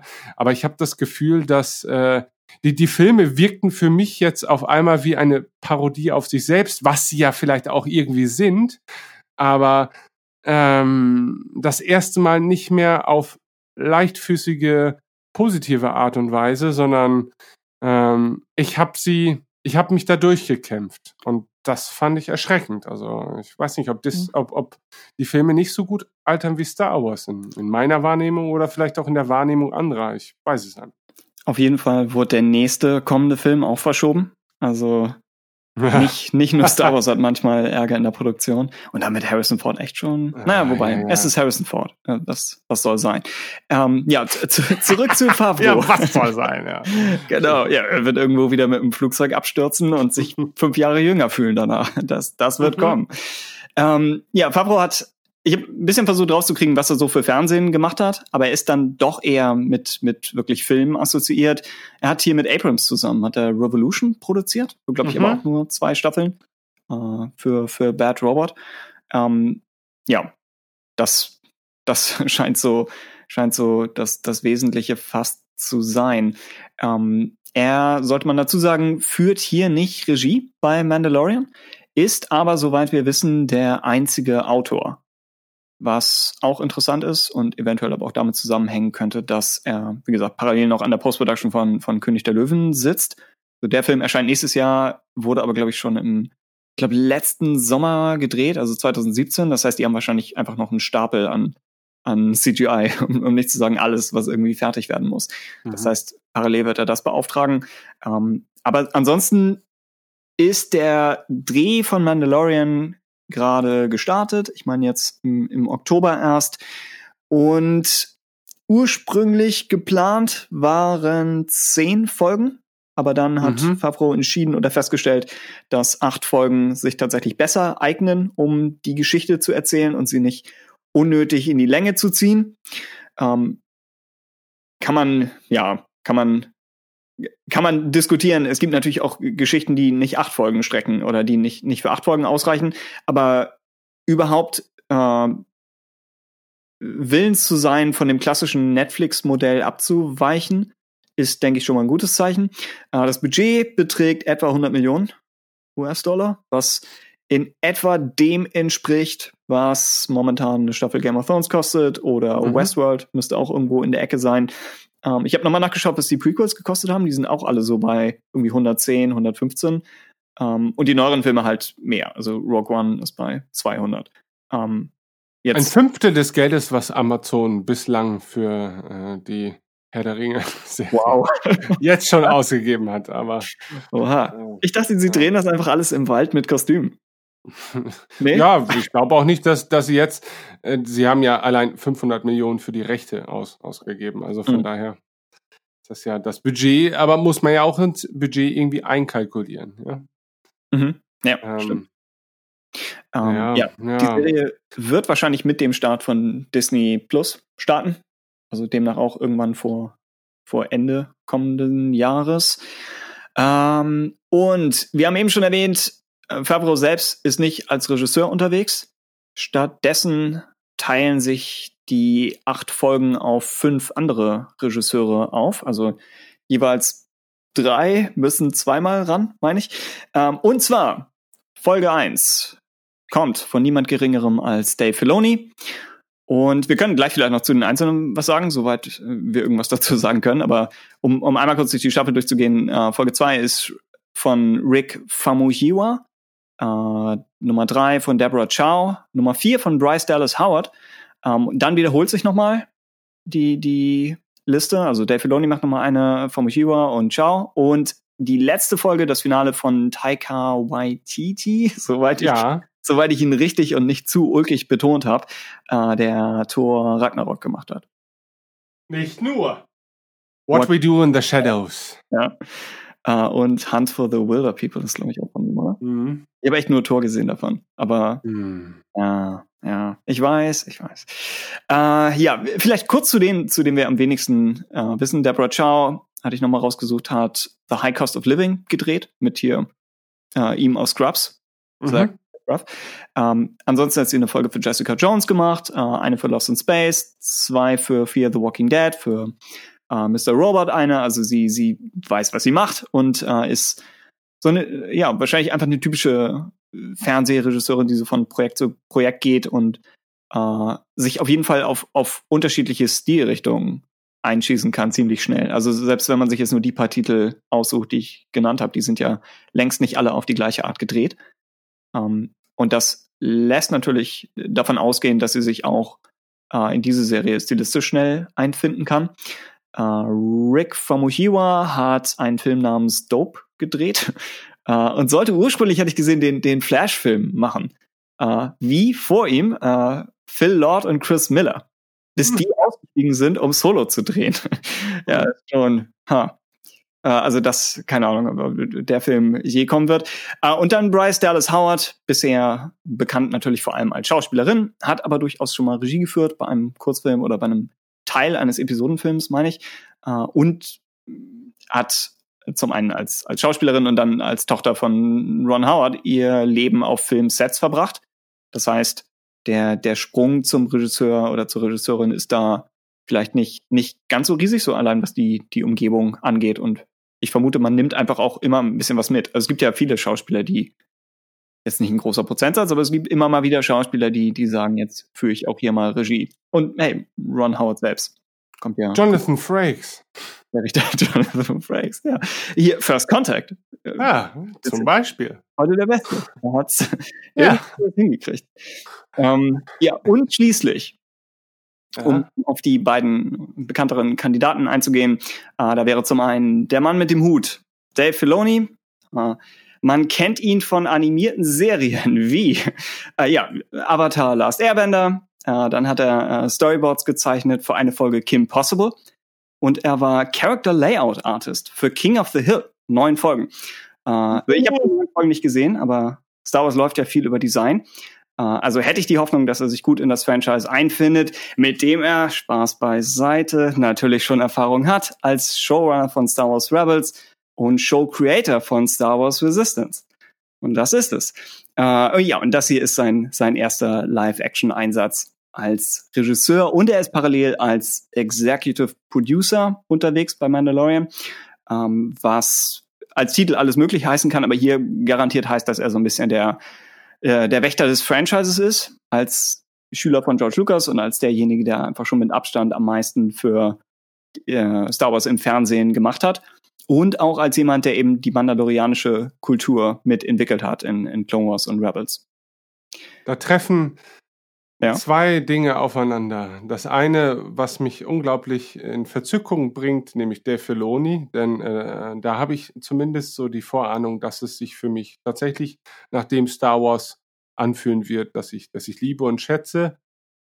Und dann das äh, grundsätzliche übergeordnete Thema der Mandalorianer, das mich so viel interessiert. Oh wie Fußpilz. Obwohl Fußpilz würde mich tatsächlich sehr interessieren, denn ich würde äh, alles daran legen, ihn wieder loszuwerden. Ja. Äh, weiß ich nicht. Also, aber ähm, natürlich werde ich das Ganze vermutlich dennoch auf die bestmöglichste Art und Weise versuchen, auf mich äh, ähm, einrieseln zu lassen. Und, und von daher lasse ich mich jetzt von dem grundsätzlichen Thema noch nicht ganz so abschrecken. Mhm zu Filoni selbst noch als äh, als Fan von animierten Dingen wollte ich betont haben, dass der Sprung von Animation zu zu Live Action ähm, ein Sprung nach vorn, aber auch äh, seitwärts ist. Also ich denke, Animationsregisseure sind sind in keiner Form weniger Regisseure als äh, als die echten. Ähm, aber es ist es ist ein Vertrauensbeweis von Lucasfilm, Favreau etc. ihm gegenüber, dass sie ihm speziell den Piloten geben Uh, und dass eigentlich jetzt Dave Filoni die, die Live-Action-Fernseh-Ära von Star Wars genauso eröffnet, wie er das damals mit der Animierten gemacht hat. Mhm. Also das ist eigentlich ein, ein, ja, ein netter Kreis, der sich da schließt. Ähm, klar, Animation und Live-Action, es sind leicht unterschiedliche Felder, äh, sicher. Äh, aber zum Beispiel Brad Bird ist das, das klassische Beispiel, bei dem du in seinem Mission Impossible Film, finde ich klar, einfach die, so die kinetische Kameraführung und die ganze Energie gesehen hat, die auch sein, gesehen hast, die auch so seine äh, Animationsfilme haben. Ähm, und ich denke, das ist, äh, das ist schon was, das Leuten einfach was bringt. So, wenn du ein Gespür für Timing hast, dann funktioniert das auch, äh, ob man jetzt die, die Anweisungen an einen Animator gibt oder ob man die Anweisungen an, an Tom Cruise gibt. So irgendwie, irgendwie ist es nützlich, das einfach im, im Gespür drin zu haben. Ähm, und genau wie Filoni, so er und, und Brad Bird sind ja beides Leute, die sogar noch aus, aus der 2D-Richtung kommen. Also wirklich von, von traditionellen Zeichentrick her. Und äh, von da denke ich auch viel von, von ja, effektiven visuellen Erzählen mitgenommen ja. haben. Also wir, wir sprechen immer von Filoni als, als Schüler von George Lucas und das ist bestimmt ein Faktor, aber selbst wenn er das jetzt nicht gewesen wäre, überhaupt einen animierten Regisseur in der Serie drin zu haben, finde ich, ist, ist für Star Wars immer eine gute Idee. Ja, ja, ja. Gerade, also ähm, ich denke, ähm, egal welches Star Wars Medium produziert wird, äh, wenn es Leute involviert, die zumindest verstanden haben, wie Star Wars auch visuell zu funktionieren hat und mhm.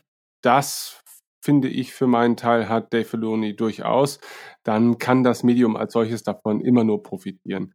Und äh, was mich auch so ein bisschen äh, beruhigt, oder was heißt beruhigt, aber äh, was ich nett finde, ist halt eben, dass äh, dadurch, dass John Favreau ähm, allein verantwortlich für die Drehbücher zu sein scheint zum Zeitpunkt heute.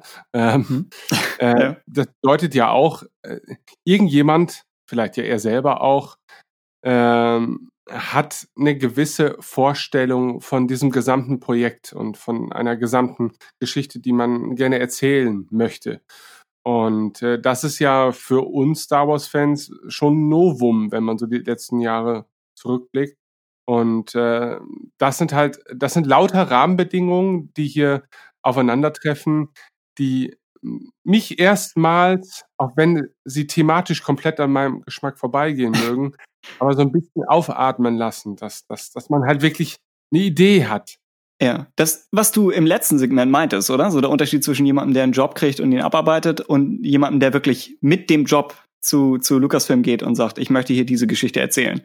Ja, genau. Und, und Favreau hat das ja wirklich gemacht. Er hat sogar, meine ich, vier Drehbücher geschrieben, bevor er den Job offiziell hatte und sie damit so halb als, als Pitch verwendet. Um, ähm, und das klingt dann wirklich nach, nach einer Herzensangelegenheit für ihn. Also nach etwas, das er wirklich erzählen wollte. Und erinnert fast ein bisschen an, uh, was John Knoll mit Rogue One gemacht hat. Was ja auch als, ich glaube, es begann sogar mhm. als, als Idee für die Live-Action-Serie damals noch, als irgendwie eine, eine Folge oder eine Storyline, uh, dass sie die Todessternpläne klauen. Aber auch, ja, auch das begann einfach mit, mit einem Typen, der gesagt hat, ich will das jetzt machen. Und ja, was, was ich weiterhin wichtig und beruhigend finde, bezogen auf, auf Lucasfilm als Unternehmen, ist, dass diese Ideen es irgendwie noch schaffen, an die Oberfläche zu kommen. Also, ja. dass wenn, wenn irgendjemand äh, tief unten in den Kellern von, von Skywalker Ranch eine Idee hat, irgendwie wird die Idee hoffentlich nach oben sacken und ja, im schlimmsten Fall vielleicht nur in einem Konzeptbuch, aber ja, irgendwo, irgendwo kommt sie.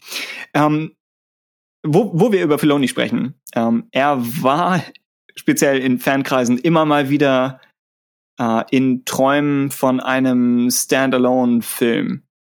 Spe speziell über Ahsoka Tano. Mhm. Ähm, na? Möchtest du darüber was sagen, um, um es in ungefährlichere Bereiche für mich zu steuern?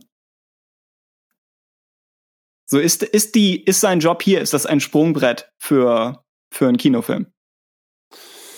Oder bleibt er einfach der Fernsehguru bei, bei Star Wars? Ähm, also, ähm, wenn du jetzt meine Meinung dazu haben möchtest, äh, ich habe nicht das Gefühl, dass das, äh, auch wenn ich das erstmalige Gefühl eines Konzeptes hinter einem neuen Star Wars äh, Produkt äh, vermittelt bekomme, habe ich nicht das Gefühl, dass Disney jetzt so weit reichende Entscheidungen trifft zu diesem Zeitpunkt, dass man sagt, okay, wir haben hier Personalien, äh, denen wir so weit vertrauen, dass wir ihnen ähm, auch diese Möglichkeiten schaffen. Äh, ganz davon abgesehen, glaube ich, selbst wenn, und darauf kommen wir vielleicht später noch kurz zu sprechen, äh, The Clone Wars kein vollständig abgeschriebenes Thema für Disney ist, habe ich nicht unbedingt das Gefühl, dass zu diesem Zeitpunkt The Clone Wars als Marke äh, noch einmal derart gefördert werden wird, äh, mit der es gefördert werden würde, handelte, handelte es sich tatsächlich um einen Ahsoka Tano Realfilm. Also äh, klar äh, scheut sich Disney ja nicht davor, auch bestimmte Zeiträume in den Geschichten abzudecken, die sich mit, mit Clone Wars überschneiden und hier und da auch Charaktere aufzugreifen. Aber ich weiß nicht, also an ein, ein Ahsoka Tano-Film von Dave Filoni glaube ich bei weitem noch nicht. Also ja, speziell nachdem wir wissen, ähm, Star Wars wird von Standalones etwas zurücktreten. Genau, das die Hoffnung genau, ist ich, also, schon noch aus der Zeit um um Solo herum. Ähm, andererseits wissen wir jetzt auch, dass Resistance glaube ich, inhaltlich zu weit von, von Clone Wars und Rebels entfernt sein könnte, um Ahsoka da wieder einzubringen. Ja. So, das war ganz früher immer meine Annahme, dass sie einfach von Serie zu Serie wandert und immer mal wieder tiefgefroren wird. Also, so, oh, Tim, Resistance ist von vielem sehr weit entfernt. Wir kommen dazu. Ähm, ja, deswegen ähm, wäre es ein Gedanke, es könnte ja auch ein rein animierter Film sein. Also vielleicht ist Disney Plus nochmal eine, eine Plattform dafür. Äh, wir wissen, sie wird eine klare Hauptrolle spielen im, im Clone Wars Revival, aber ihre Geschichte ist ja nach dem Ende von Rebels durchaus noch offen. Mhm. Also irgendwas könnte da noch, noch kommen. Äh, also ja. ich, ich würde es auch tatsächlich begrüßen, wenn sie äh, jetzt vielleicht nicht, wenn sie in einem Medium auftauchen würde, das sich jetzt nicht konzentrisch auf sie fixiert, sondern äh, weiterhin vielleicht äh, als, als Teil eines größeren Ganzen vielleicht nochmal wieder auftreten würde, das würde mich durchaus natürlich verzücken. Ähm, aber ich glaube einfach äh, rein aus unternehmerischer Sicht, also man hat ja gesehen, was man sich mit Solo reingeholt hat, ja. Und ähm, auch wenn wir ja generell vielleicht die Meinung vertreten, dass natürlich die Leute äh, durch das Fernbleiben vom Kino Disney einen Denkzettel verpassen wollten, weil sie mit The Last Jedi nicht zufrieden waren. Äh, ich vertrete eine ganz feste Meinung, die lautet, ähm, ich glaube nicht, dass Han Solo ein derart großes Zugpferd ist, um ein Milliarden-Blockbuster-Kinopublikum anzuziehen. Also mhm. ich glaube, da äh, da ist auch der Wunsch häufiger größer als äh, die Realität ähm, umzusetzen vermag. Denn ich glaube, wir als Star Wars-Fans natürlich klar, für uns ist Han Solo eine der großen Figuren und ist so natürlich wie, wie alles andere, was zur DNA von Star Wars gehört. Aber ich denke, für das große, breite Publikum ist es einfach, ist Han Solo einfach kein großer Begriff. Und Iron Man war auch nie ein großer Begriff. Und ja, äh, Marvel mhm. hat es natürlich geschafft, äh, diesen, diesen Namen zu etwas Großem zu machen. Ähm, aber ich glaube, Marvel hat dann, hat dann auch einen anderen Stand, weil da Iron Man war schon als Film sehr selbstständig gelöst von allem anderen und konnte so für sich ganz gut funktionieren, um überhaupt mal das Marvel-Universum entstehen zu lassen oder einem größeren Publikum mal näher zu bringen. Aber Solo hat ja schon versucht, davon zu profitieren, eine Geschichte zu erzählen, die wir aus einem anderen großen Franchise kennen. Aber ich glaube eben, das große Publikum, das eben auch das ganze Geld in die Kassen spürt, ist etwas, das Star Wars sehr diffus wahrnimmt. Als großes Phänomen, das man wohl kennt und jeder kennt die Todesstern und vielleicht auch noch Luke Skywalker und Yoda und R R2D2. Aber ich glaube, selbst das nimmt unter den jungen Leuten heutzutage immer mehr ab, ja, weil die ja nicht naturgegeben damit aufwachsen, so wie wir vielleicht, weil wir einfach auch nichts anderes hatten. Ja, ich meine, welcher 13-Jährige okay, ja. interessiert sich für He-Man? Masters of, of the Universe. Ich, da wirst du wenige finden, glaube ich. Aber für uns war es, ja, weil es einfach da war. Das war auch vor meiner Zeit. Aber okay. Ja, okay, ja. aber es war in, in meiner Zeit und ich hätte niemals Anlass dazu gesehen, später mir das Ganze freiwillig anzutun. Ja, aber es ist ein ganz natürlicher Teil meiner Kindheit, weil es irgendwie da war und weil es zu der Zeit populär war. Und ähm, jetzt will ich nicht He-Man mit Star Wars vergleichen. Ich will aber nur sagen, dass äh, ich glaube, man sehr leicht falsch einschätzen kann als Fan, wie solche Filme funktionieren müssten in ihrer Anziehungskraft. Und da ist Ahsoka Tano dann nochmal tausende Stufen unter dem anzusiedeln, was Han Solo vielleicht noch an, an Zugkraft für ein relativ unbedarftes Publikum mit sich bringt. Ja, ich meine, angenommen. Von daher glaube ich nicht an den großen Film. Angenommen, du könntest wirklich auf einer, auf einer Streaming-Plattform in irgendwie, na gut, wenn es animiert ist, ist es sowieso eine, eine andere Region, auch vom, vom Budget mhm. her. Aber angenommen, du wärst eben nicht verpflichtet, genauso viel einzuspielen, wie Solo hätte einspielen müssen. Und könntest es allein mit einfach Star Wars Interessierten und mit wirklich dem, dem jüngeren Publikum, so der, der Clone Wars Generation, allein mit denen tragen und äh, und hier hatte, hatte Jörg damals verschiedene Theorien dazu. Angenommen, man kombiniert sie noch mit anderen Figuren. Dass du sagst, du ja. greifst vielleicht auch noch äh, Storylines, die, die Solo nicht hat aufgreifen können oder nicht hat fortsetzen können. Äh, und bringst das auch hier noch irgendwie mit rein. So, das wäre, ja. ja, wäre noch, wäre noch ein das, Gedanke. Ja. Wir, wir hatten ja auch nach, nach Solo so ein bisschen das, das Gefühl, als könnte Solo auch, äh, war ja wäre ja die Möglichkeit, eine Art Grundstein für eine Art neues Cinematic Universe zu erschaffen, weil man einfach mhm. viele neue äh, Fäden gesponnen hat, die es durchaus lohnenswert wären, aufgegriffen zu werden. Und äh, in diesem Kontext ließe sich Ahsoka natürlich schon sehr organisch integrieren. Ähm, Und was, was würdest du sagen zur überhaupt Integration von, von existierenden Figuren jetzt in Mandalorian und die Cassian-Serie? Also oh. zum einen wäre die Frage, äh, könnte man könnte man Orden Ehrenreich nochmal gewinnen für, für die ältere Version von Han Solo? Oder ist er jetzt im Kanon einfach schon zu Harrison Ford geworden? Und es ist zu spät oder würde alles nur durcheinander bringen? Ja, also grundsätzlich würde ich sagen, warum nicht? Das wäre ähm, vergebenes Potenzial, täte man dies nicht. Ähm, ich weiß natürlich nicht, was die sich da so als Zielpublikum auserkor, äh, auserkort, auserkoren haben. Ist das richtig? Ja, ich, glaube, ich hoffe, aber ich, ich bin nicht mehr die Autorität. ja. ähm, äh, also ich glaube, die Serie richtet sich ja schon ganz eindeutig an, an Star Wars-Fans und nicht an Leute, die jetzt zufällig vielleicht auf der Suche nach einer neuen Serie sind, losgelöst von allen anderen Vorlieben.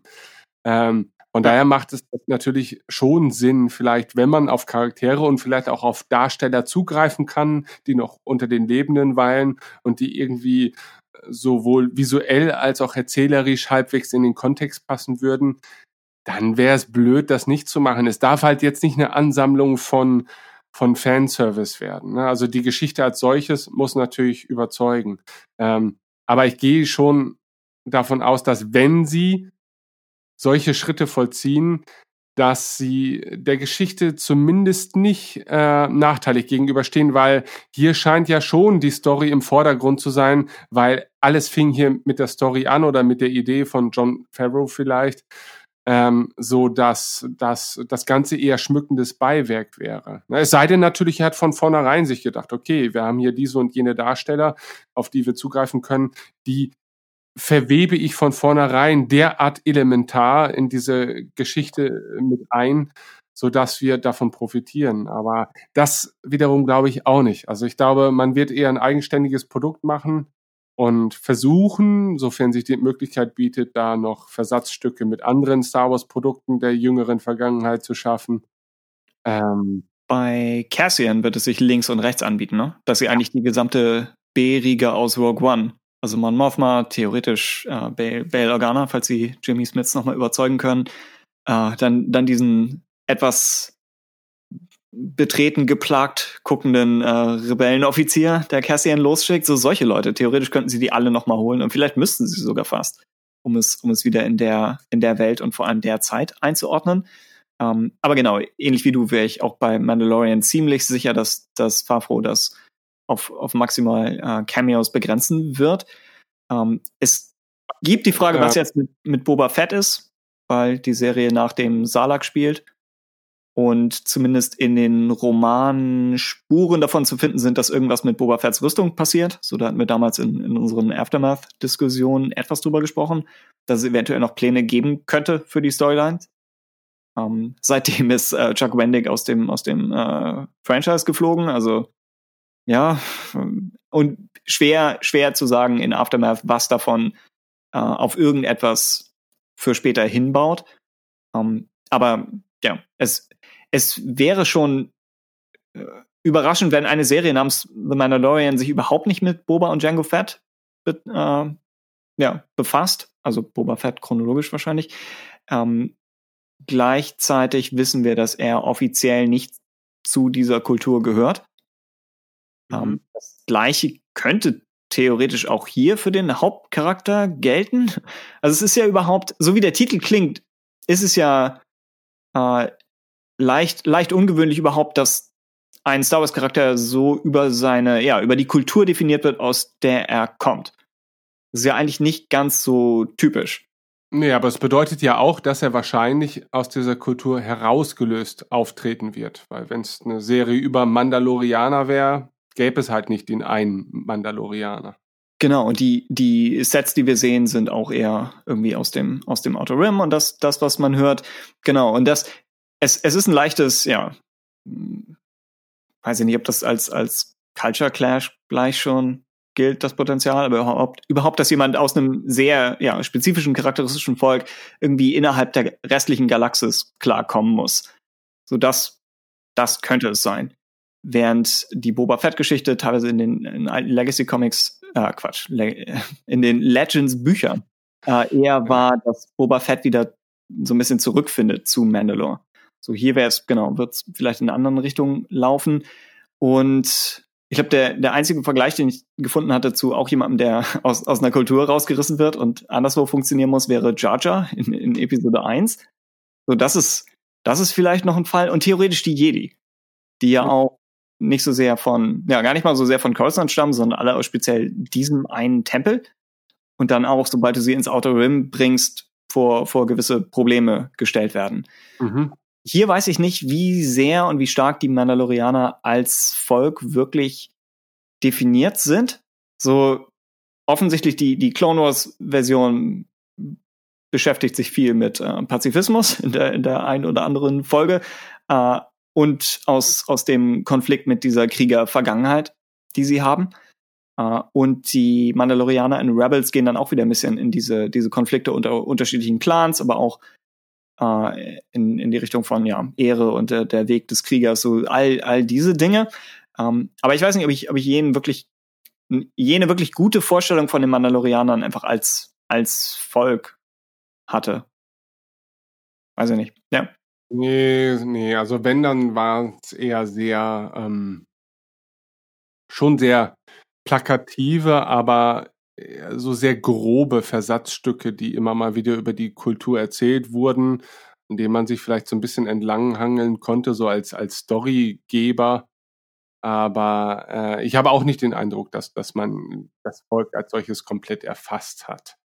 Ähm, mhm. Aber äh, ähnlich wie du, oder ähnlich wie du, aber vielleicht auch anders als, mhm. äh, Weiß ich nicht. Also ich gehe tatsächlich nicht davon aus, dass man jetzt groß auf die Kultur. Kann natürlich sein, dass wenn, wenn der Protagonist vielleicht dieser Kultur entsprungen ist und immer mal wieder darauf auch angesprochen wird oder, oder vielleicht auch seine kulturellen Eigenarten ähm, konfrontiert sieht mit der jeweiligen Situation, in der er sich nun mal befindet äh, im Verlaufe der Serie, dann lernt man zwangsläufig ja auch ohne die Kultur selber leibhaftig zu erleben, etwas über die Kultur. Mhm. Ähm, aber das wird vielleicht dann natürlich auch nur so ein bisschen so der Aufhänger sein. Er ist halt vielleicht so der Eigenbrötler oder der, der Aussiedler, der halt irgendwie, der halt ein bisschen eigenartige Verhaltensweisen an den Tag legt und oh, sich jetzt einfach. Er hält seinen Teller beim Essen verkehrt herum. Genau, und sich jetzt in Oder der Welt der heruntergekommenen Gangster und, und Betrüger äh, vielleicht irgendwie zurechtfindet. Passend, so. also, passend zu den Clone Wars Mandalorianern müsste er eine Besessenheit mit Würfeln haben und einfach eckigen Objekten. ja. Das, ja, ich, ja, wie gesagt, ich überlege gerade, was so aus, was aus den Mandalorianern. Sie wirken immer so ein bisschen wie die, wie die äh, Star Wars Version von Klingonen. So als ob das so unsere Kultur ist, die wir, also unsere als, als Star Wars Fans, als ob das unsere Kultur ist, wo wir eine, eine fiktive Sprache für haben und wo es charakteristische Rüstungen für gibt, so all diese Sachen. Ähm, aber ich glaube, dadurch, dadurch, dass ich im Kopf schon sehr das, das alte, die alte Legends-Version der Mandalorianer und teilweise auch noch die, die ganz frühe Old Republic-Version äh, mit der Clone Wars-Version verbinde, ist es echt schwer, ja, noch, noch gut einschätzen zu können, was, was der Film damit macht. Und es besteht, äh, sorry, die Serie, und es besteht ja auch die Chance, dass wir über ihn fast nichts erfahren. Es kann ja. sein, dass wenn sie wirklich bei Western-Tropes bleiben, dass, dass Mandalorian sich einfach nur darauf bezieht, das ist alles, was, was die Statisten um ihn herum von ihm wissen. dass genau. er eben aus dieser Kultur stammt. Ja, also absolut, absolut denkbar. Und ja. Mandalorian rein als Titel ist aus, aus werbetechnischer Sicht, glaube ich, noch die, die beste Entscheidung, die sie treffen konnten. Das ist ein, ein cooles Wort, das ist ein Wort, das äh, im Fandom jeder kennt und vielleicht übers Fandom hinaus ein paar. Und damit, es ist noch nicht äh, großartig vorbelegt irgendwo. Und damit ist es ein, ein Titel mit mehr Chancen, Leute anzusprechen oder Leuten irgendwie eine Idee von der Serie zu geben, als wenn sie jetzt äh, irgendeinen, irgendeinen allgemeinen EU-Buchtitel Revenge und, und wie sie alle heißen, gewählt hätten. Ja. Ansonsten Casting News oder wolltest du noch was sagen? Nee, also ich glaube, man kann es schon zumindest so weit festhalten, es wird wahrscheinlich kein Reiseführer über Mandalore sein. Mhm. Und es wird vielleicht auch nicht das Silmarillion des äh, Planeten Mandalore sein, ähm, das jetzt die gesamte Kultur versucht zu ergründen in Form einer Serie. Mhm. Äh, das will man auch, glaube ich, nicht, äh, denn ähm, das trägt ja einer, einer interessanten, episodenweisen Erzählung ja auch nicht immer nur zu. Mhm. Ähm, also von daher, ja, also ähm, man sollte seine Erwartungen, glaube ich, nicht daran knüpfen, dass man mehr über die Kultur lernt. Also mit Sicherheit Versatzstücke, aber ähm, ähm, so ist das nun mal. Dieser, dieser Mandalorianer ist ja ein Individuum ne? Mhm. und äh, äh, ist ja auch nicht gleichzusetzen mit seiner gesamten Kultur. Und ich glaube, so weit traut sich Star Wars auch schon äh, Figuren, die Teil einer Kultur sind, nicht nur als reine Abziehbilder eben wieder darzustellen. Ja. Und genau, äh, teilweise, teilweise wird Star Wars vorgeworfen, dass, äh, dass bestimmte Spezies immer schon mit bestimmten Jobs assoziiert werden. So die Twi'leks sind irgendwie alle Tänzer oder, oder irgendwas in der Richtung. Ähm, dann gibt's Spezies, die einfach weiß ich nicht, die Gamorianer sind gefühlt nur Jabba's Wachen, so all, all diese Dinge. Ähm, und ich ja, glaube, aber, ja.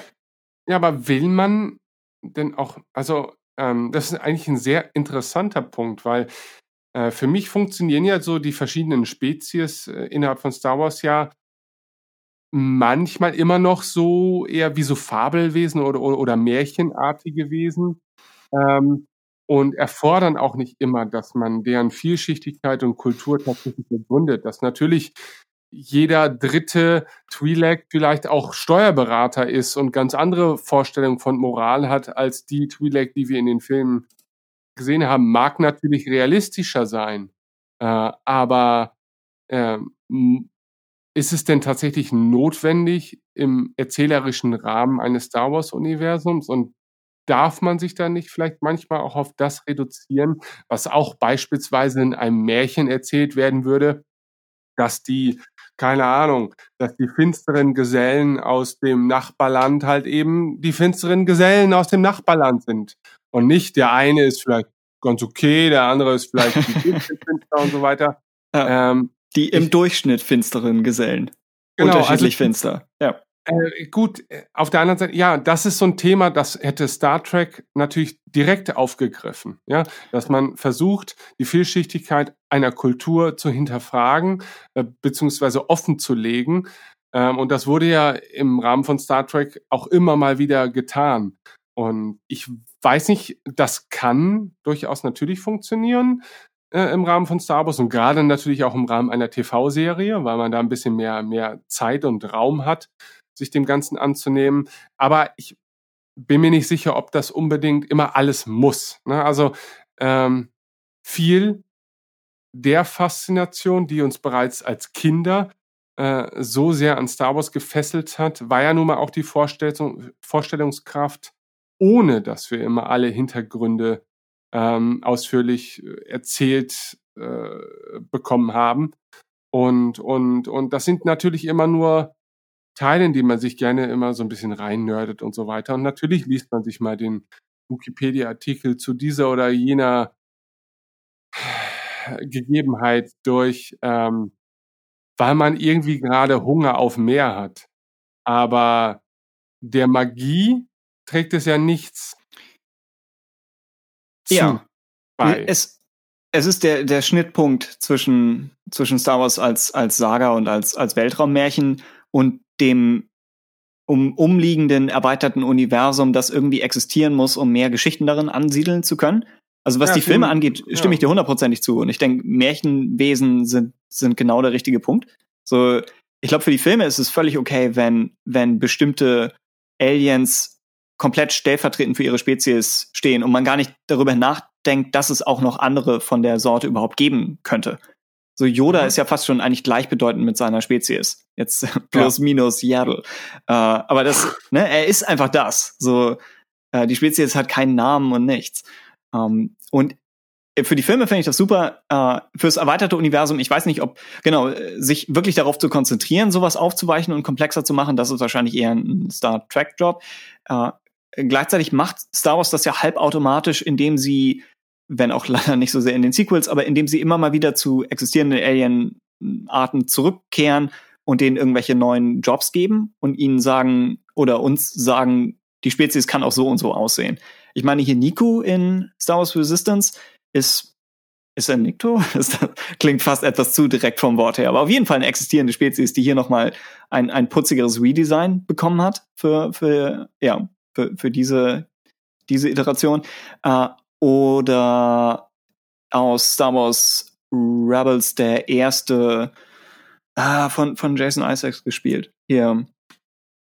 Der Pauaner Äh, als ja. ne? du Ja. weißt.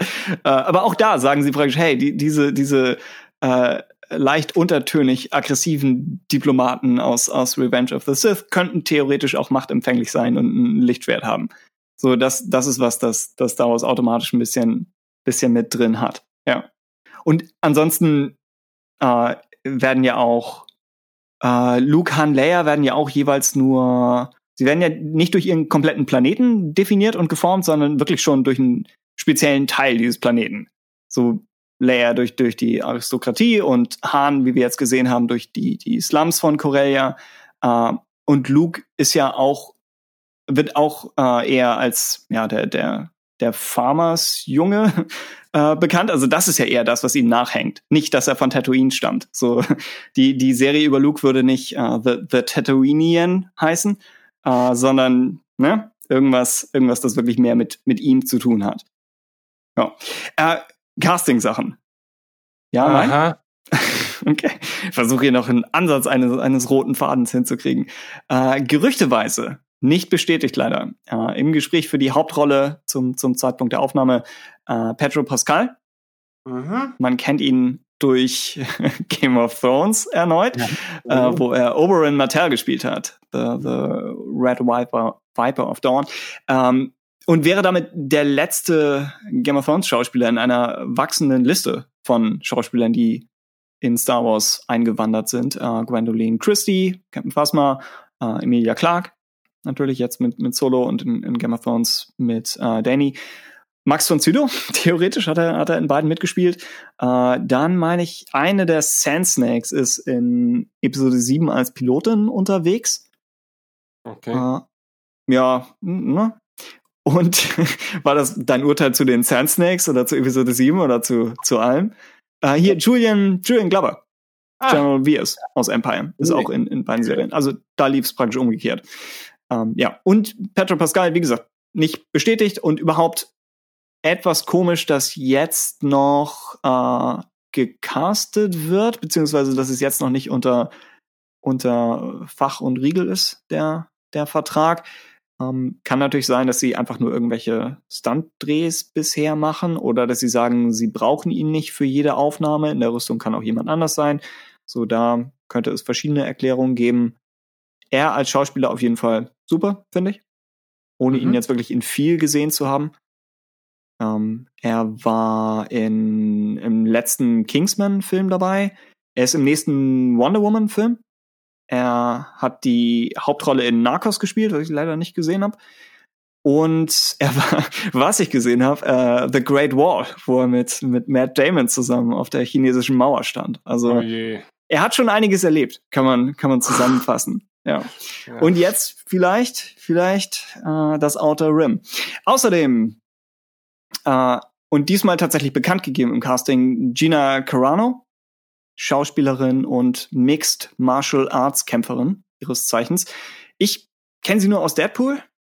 wo sie auch ordentlich im Kämpfen war. Ich meine, Haywire war damals der Film, der für positiven Wirbel gesorgt hat. Und wo sie einiges, einiges Lob bekommen hat und wo Leuten offenbar aufgefallen ist, dass es durchaus Vorteile haben kann, äh, in einem Actionfilm eine Hauptrolle oder eine Hauptfigur zu haben, wo die Schauspielerin tatsächlich kämpfen kann. So, das mhm. weiß ich nicht. Ich stelle mir so, so John Wick-mäßig vor, aber wie gesagt, ich habe ihn, hab ihn nicht gesehen. Und die Erwartung ist, dass sie dann auch in Mandalorian eine, eine physisch anspruchsvolle Rolle bekommt. Hoffen wir es mal. Ja, ja, ich bin stark davon ausgehen. Ja. Und ansonsten, Taika Waititi haben wir immer noch. Wir haben bisher nur über seinen Namen gesprochen. Äh, hast du da Meinung? So, was, was in den Filmen, die er bisher gemacht hat, was könnte ihm nutzen, nutzen in Star Wars, speziell in einem Star Wars Finale? Also, ähm, ich kenne ihn ja vor allen Dingen durch Thor Ragnarok und äh, Fünfzimmer Küche Sarg, also What We Do in the Shadows. Ah, okay. Ähm, ja. Und äh, beides sind Filme, die ich sehr schätze. Ähm, auch Thor losgelöst vom, vom restlichen Marvel-Franchise eigentlich. Also mh, hm, ich habe das Gefühl, äh, der, der, also es ist, es sind Filme mit einer sehr eindeutigen Handschrift, ich finde, wenn man das anhand von zwei Filmen beurteilen kann. Das sei jetzt mal mhm. dahingestellt. Ähm, aber ich glaube, wenn man ihn sich ins Boot holt, dann nie ohne eine gewisse Absicht dahinter. Also ich glaube, man möchte schon, dass ein gewisser Stil dann damit auch vollzogen wird. Und das wird mit Sicherheit dann nicht für eine, äh, nicht zu einer unglaublich düsteren und boshaften Episode der Serie führen, sondern vielleicht schon eine, eine sehr absurde, abgefahrene, äh, komische vielleicht, ähm, aber keinesfalls gewöhnliche Episode ähm, werden, wenn er dort am Steuerrad sein wird. Äh, und also ich begrüße das jetzt erstmal. Äh, ich frage mich halt, wie er halt so zu dem Rest der Crew passt. Auf der anderen Seite, warum? Weil ich meine, er, er kennt sich mit äh, fantastischem Material ja nun mal durchaus aus. Und äh, ist ja vielleicht auch wie gemacht dafür, dann, dann sein Talent auch mal im Star Wars-Universum ein bisschen austoben zu können. Und vielleicht führt das dann ja auch noch zu weiteren folgenden Beschäftigungen. Äh, Im Moment kann ich das sehr schlecht einschätzen. Also das, was er macht, finde ich cool. Mhm. Ähm, aber ich meine, ich weiß ja noch nicht mal, ob ich The Mandalorian cool finde. Ähm, und inwieweit ich ihn da werten würde, weiß ich nicht. Mhm. Es sind auch alles, so bei all diesen Dingen ist es immer schwer zu sagen, äh, wie, wie hundertprozentig bestätigt und fix das jetzt alles schon ist. Aber es sieht relativ verlässlich aus. Ähm, ich würde nochmal daran anknüpfen und, und zustimmen, dass er ein Händchen für Humor hat und so wirken mehrere der involvierten Leute. Also Favreau selbst sowieso, äh, Filoni ja. sicherlich auch, wenn er, wenn er möchte. Ähm, die anderen Regisseure, Deborah Chow, wenn sie was für Jessica Jones gemacht hat, das ist ja auch also klar, hat, hat alles sicherlich düstere Untertöne, aber ähm, ich würde erwarten, dass die Serie weniger düster wird als Cassian. Einfach mhm. so von, von den Leuten her, die, die bisher involviert sind. Genau. Ja, okay. wir wissen ja bei, ja. bei äh, Cassian auch schon, dass es ihm eigentlich nicht gut geht. ihm ja, ging es noch nie so wirklich gut. Se seine Hintergrundgeschichte war offenbar zu düster, selbst für einen Film wie Rogue One. Ja. Äh, ein bisschen ähnlich wie äh, bei Emilia Clarks Charakter hier, Kira in, in äh, mhm. Solo. So eigentlich beides Fälle, wo, wo ein Charakter kurz einen Monolog halten kann und praktisch sagt, äh, ich habe Zeug gemacht, das zu krass ist für Star Wars. äh, und jetzt auf Disney Plus. Ähm, ja, um, um vielleicht gleich weiterzumachen, Cassian ja. ist offiziell angekündigt als Info also, aus, ja. Die Serie, die im nächsten Jahr in Produktion gehen wird, folgt den Abenteuern des Rebellenspions Cassian Endor in den prägenden Jahren der Rebellion und vor den Ereignissen von Rogue One. Diego Luna wird die Rolle von Endor wieder aufnehmen. Der mitreißende Spionage-Thriller wird Geschichten erforschen, die mit Spitzelei und kühnen Missionen gefüllt sind, um die Hoffnung auf eine Galaxis im Griff eines rücksichtslosen Imperiums wiederherzustellen ja, also wieder äh, ein Prequel-Format, dessen Ausgang wir dann in letzter Konsequenz natürlich kennen. Ähm, aber ich mochte die Figur des Cassians. Also von daher, ja, also ich. Es ist auch echt schwierig. Ähm, ich mag Cassian. Ich weiß jetzt nicht, ob ich seine seine Abenteuer unbedingt jetzt äh, aus eigenem Antrieb heraus mir unbedingt ersehen würde. Ähm, aber sie bieten natürlich rein faktisch gesehen eine große Bühne für ereignisreiche Episoden, ne? weil äh, wir sind mit dem Setting erstmal grundsätzlich als Fans ja schon vertraut. Wir sind mit dem ungefähren Zeitrahmen grundsätzlich vertraut. Das heißt, wir werden auch, uns auch visuell vermutlich relativ schnell zu Hause fühlen. Ja. Und ähm, dann, wenn der Rest dann noch passt, warum nicht? Ne? Also wir, wir sehen ja in dem Sinne ja noch viel mehr von dem herkömmlichen Star Wars, das wir bereits in Rogue One erhalten haben, ähm, weil wir uns noch viel mehr auf die Star Wars Welt konzentrieren, die ähm, die Jin Erso ja betritt in Rogue One. Ja, Jin betritt ja eigentlich das Star Wars, das wir schon aus den alten Filmen kennen. Und äh, nun erleben wir eine ganze Serie in diesem Setting. Und ähm, das allein ist ja vielleicht schon mal Grund zur Vorfreude. Mhm. Und es wird Rogue One bestimmt einfach helfen, noch mehr Charakterzeichnung für Cassian zu haben. So ein typischer Kritikpunkt des Films, auch bei uns und auch bei Leuten, die den Film sonst super finden, ist, dass einfach äh, wenig Zeit ist für die einzelnen Figuren des Ensembles. Mhm. Und Cassian als dann noch der zentralste nach Jin würde bestimmt davon profitieren, wenn man einfach mehr über ihn weiß. Ja. Und da Rogue One wiederum Episode 4 stärker macht, ist das hier praktisch so eine rückwärts laufende Kette. So, es ist ein Prequel zu einem Prequel und damit erstmal äh, aber es dient einem guten Zweck. Genau. Und es kann wirklich, kann wirklich einiges, einiges bringen. Ähm, wahrscheinlich haben wir eine gute Chance auf K2SO. Vermutlich nicht in der gesamten Serie. Könnte in Sachen CGI und, und Mocap auch etwas fordernd sein. Aber ich denke, Alan Tudyk sollte nach wie vor zu, zu kriegen sein für Fernsehen, mhm. auch wenn er äh, schon, schon seit Ewigkeiten auch viel Film macht. Äh, ja, und ein CGI-Droide für eine Miniserie, in der, in der er vielleicht ab der Hälfte auftaucht und in ausgewählten Szenen zu sehen ist, sollte das zu schaffen sein. Plus Druiden und Rüstungen sind einfacher für CGI als so ziemlich alles andere. Ja. Ähm, es gab und ja. das Ding ist ja nun ja. echt, sie können ja auch aus einem riesigen Fundus jetzt schöpfen an Requisiten und ja. generell äh, muss man ja wenige Assets da jetzt noch komplett neu erstellen, wenn man sich dieser Epoche äh, widmen möchte. Und es wäre auch schade, wenn all das nur für Rogue One nochmal wieder neu produziert worden wäre. Das war ja auch die Hoffnung, als, als John Noll Rogue One gepitcht hatte, dass teilweise Requisiten oder Sets aus Episode 7 mit äh, ausgeschlachtet oder genutzt werden könnten. So, er hat es wirklich als, als Low Budget, nicht ganz, aber als, als Mid-Budget Star Wars Film gepitcht. Und jetzt, genau, äh, haben, haben die Live-Action-Serien ungefähr diese Rolle, wo sie hoffentlich aus dem schöpfen können, was nach den bisherigen vier Live-Action-Filmen noch nicht weggeworfen wurde. So, das, das wäre tatsächlich super. Und bei Rogue One und, und Solo die ja schon gut zueinander passen, äh, ist es, denke ich, auch einfacher, etwas zu nehmen, als jetzt aus den, aus den Sequels.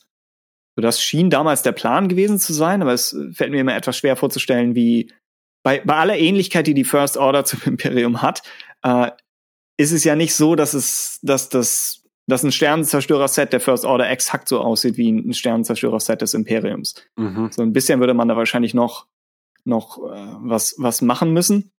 Äh, ich, kennst du, weil wir eh schon die Hälfte der, der Sendung bei anderen Serien sind, kennst du Raumpatrouille Orion von früher, also von ganz früher? Ja. Ähm, wo sie auch das eine Set gebaut haben und ja, wer es nicht kennt, sind alles noch in Schwarz-Weiß und Bayern fliegt ins All. So, das ist der Pitch für die Serie. äh, aber sie hatten ein, ein Hauptset und sie haben für das Schwesterschiff der Orion haben sie das Set einfach rumgedreht. So lauter, lauter solche, solche Sachen haben sie gemacht, um, ja, um aus dem wenigen, was da war und was gebaut werden konnte, die Idee zu erzeugen, dass das alles in einem großen Universum stattfindet. Und auch hier können sie das, glaube ich, wenn sie es clever anstellen, können sie echt einiges sparen, trotz, wie, wie erwähnt, riesigen Budget. Solange halt nicht, also der Mandalorian darf nicht in eine Kantine reinkommen und es ist plötzlich äh, Snokes Thronsaal. So, das wäre, das wäre vielleicht ein Schritt zu weit. Aber wenn man, ja, wenn man es gut anstellt, kann man da bestimmt allein ja. an Requisiten und an Aliens und, und was nicht alles, kann sich auch da die Serien Star, was teilen. Star Wars ja auch ein richtig, also hat ja Star Wars schon als, als Welt großen Vorteil, dass, dass sie halt eben so eine eindeutige visuelle Sprache spricht, die sich ja auf vielfältige Art und Weise halt eben auch reproduzieren lassen äh, lässt. Ne? Also ob das jetzt irgendwelche Gefährten, äh, Gefährte sind, Raumschiffe, äh, Umgebungen oder sowas. Ähm, das sind alles sehr plakative Methoden, um direkt wieder eine bestimmte Stimmung zu erzeugen und ähm, also gerade dadurch halt eben, dass man sich in den vergangenen Jahren immer wieder damit auseinandersetzen musste, auch auch sehr alte Methoden wieder neu aufleben zu lassen, um um den gewohnten Look zu erzeugen, äh, sehe ich da jetzt, sehe ich das sehr entspannt. Also das mhm. werden sie schon hinkriegen, wenn sie es wollen. Ja, garantiert. Und wie gesagt, Rogue One und, und Solo sind echt stilsicher für den Look. Es wäre, da wir noch gar nichts wissen hier über die Regisseure, wäre es natürlich nett, wenn sie Gareth Edwards nochmal zurückholen. Gerade nachdem seine letzte Star Wars-Erfahrung vielleicht viel, viel Positives, aber für ihn vielleicht auch etwas Ärgerliches hatte, dass er eben äh, seinen Film nicht ganz zu Ende schneiden konnte und dass, dass wahrscheinlich ein irrsinniger Stress dahinter steckte. Ähm, so da wäre es, denke ich, nett, wenn man vielleicht mhm. hier ihn fürs Finale holt, auch weil er visuell ja einfach sehr stark ist und auch weil seine, seine Art zu drehen vielleicht echt dazu passt, dass schon, schon Sets existieren, die er auch kennt und die, äh, wo er sich einfach ein bisschen mehr austoben kann als mit dem irren Erwartungsdruck eines, eines gewaltigen Star Wars Kinofilms. Und das, das wäre vielleicht nett. Ähm, ich überlege, wie, wie ich den einen Sorgen oder kritischen Punkt unterbringe. Star Wars, Star Wars ist gerade voll von äh, Undercover und Stealth-Missionen, finde ich. So in allen, in allen vier Disney Star Wars Filmen wird irgendeine Basis unterwandert. Äh, ja. in, in Rebels praktisch alle zwei Folgen. So in, in, in Staffel 4, wie gesagt, ich neulich erst aufgeholt. In Staffel 4 könnten eigentlich Ezra und äh, Sabine ihre Sturmtruppler-Outfits gleich anbehalten. Sie sind eh die, die Hälfte der Serie sind sie irgendwo undercover. Ähm, in den Büchern haben wir Inferno Squad, was sehr gut ist, aber halt auch in diese Richtung geht. Resistance ist theoretisch eine Spionagemission. Äh, und jetzt, jetzt nochmal eine Serie in dieser Richtung zu haben, könnte, könnte etwas viel sein. Andererseits ist, denke ich, Cassian noch mehr als Mandalorian abzusehen als eine Miniserie. So bei dem Favre-Ding könnte ich mir noch vorstellen, dass es irgendwie fortgesetzt wird, falls es echt gut läuft. Ähm, in diesem Fall als Vorgeschichte zu Rogue One müssen sie, glaube ich, schon von Anfang an ziemlich genau wissen, ob sie Rogue One am Ende erreichen oder nicht. Ja. Und so risikovorsichtig wie, wie äh, Disney und Star Wars momentan unterwegs sind, kann ich mir nicht vorstellen, dass sie, dass sie schon auf eine potenzielle zweite Staffel schielen. Und irgendwie denke ich auch, gibt es nicht so viel her, aber vielleicht irre ich mich komplett. Also allein was, was an, an Crossover-Potenzial machbar ist, ist, ist wahrscheinlich nicht zu vernachlässigen. Ja. Das ist ja auch schwierig. Ich meine, man wird sich vielleicht auch ja manche Geschichten gar nicht nehmen lassen wollen durch so eine Serie. Ne? Denn wenn Castian jetzt im Prinzip über einen großen Zeitraum die gesamte Rebellion miterlebt, hm, dann nimmt man sich natürlich auch sehr viel Potenzial für anderweitige Erzählungen noch, die vielleicht nicht im Kontext einer in Anführungsstrichen kleinen TV-Serie erzählt werden sollen, sondern nochmal in Form von Filmen aufgegriffen werden. Aber Oha, gut, das, ja. ähm, hm? wir wissen ja nicht, welche Geschichten tatsächlich stattgefunden haben und welche im Kontext von Kästchen halt stattfinden. Also von daher ist das auch nur eine reine Vermutung. Aber das Risiko bringen natürlich immer Prequels mit sich, die in einem nicht maximal großen Rahmen erzählt werden. Auf der anderen Seite wissen wir ja gar nicht, wie, wie ist denn der Rahmen einer solchen Star Wars Realserie überhaupt äh, einzuordnen? Ne? Ist, in 30 Jahren könnten Star Wars TV-Serien das der, der Standard sein und die Filme eher so beiläufiges Beiwerk. Ne? Also es kann natürlich durchaus sein, dass da der Stellenwert sich einfach auch noch ein bisschen verschiebt. Aber zum heutigen Zeitpunkt würde ich sagen, okay, die TV-Serien sind jetzt erstmal ein Wagnis.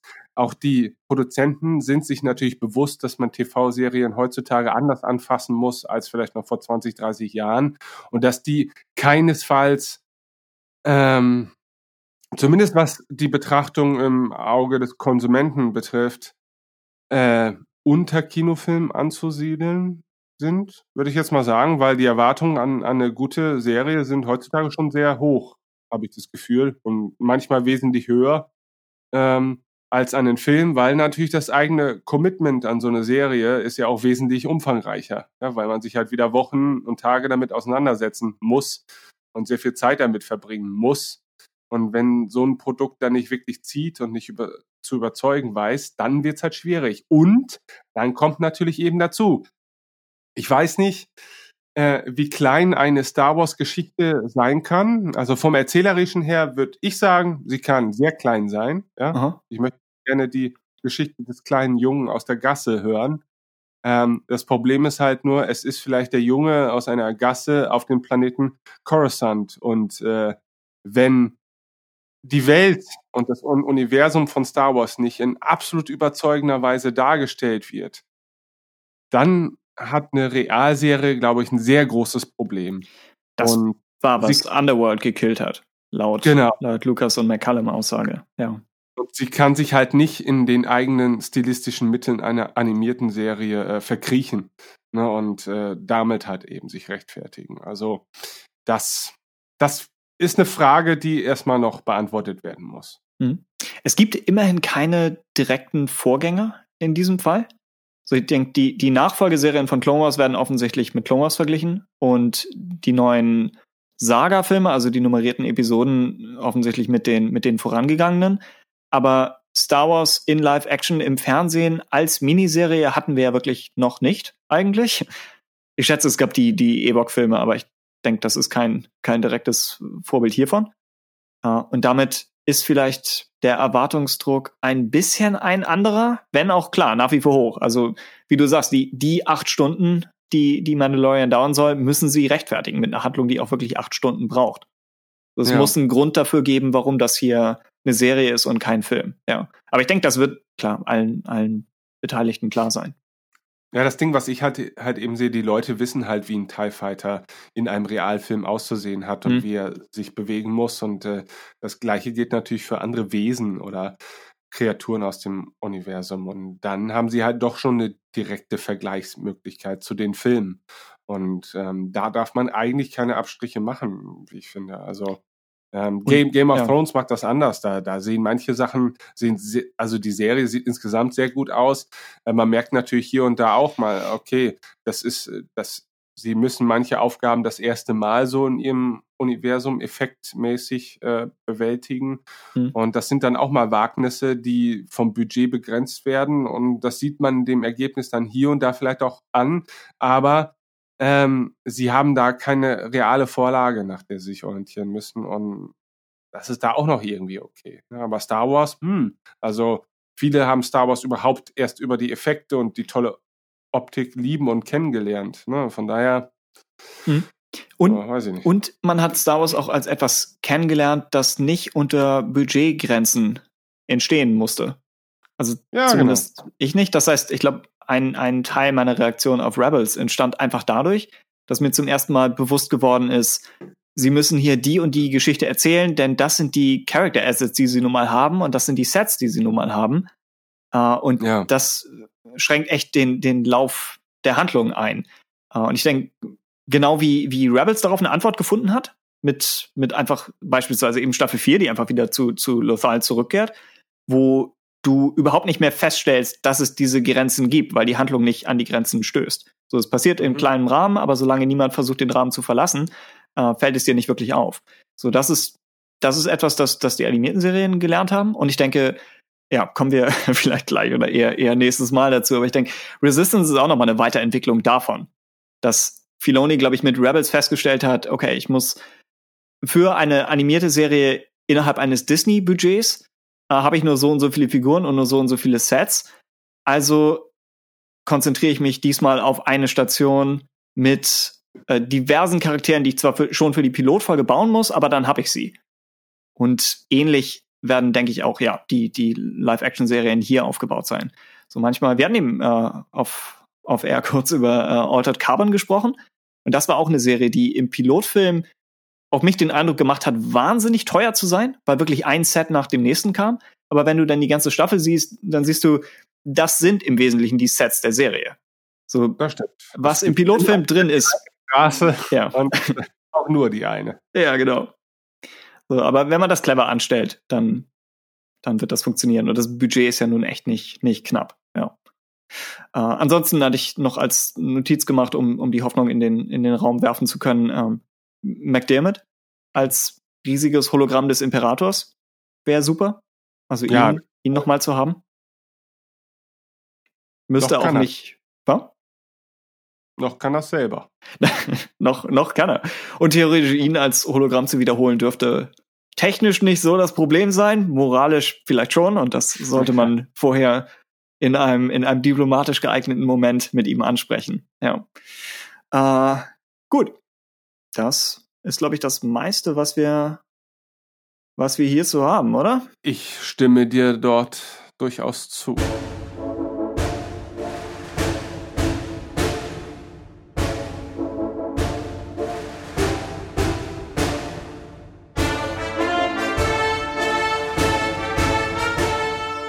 So haben wir uns also den beiden großen Realserienankündigungen der letzten Monate angenommen.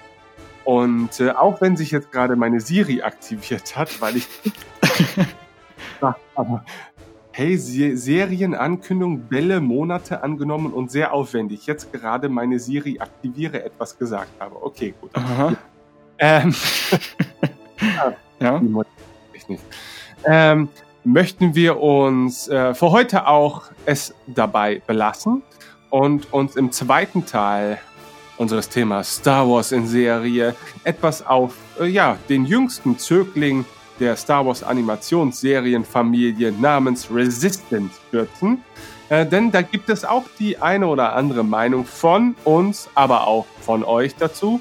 Und ich bin gespannt, wie Tim das Ganze sieht und ob er sich auf meinen dunklen Pfad begeben möchte.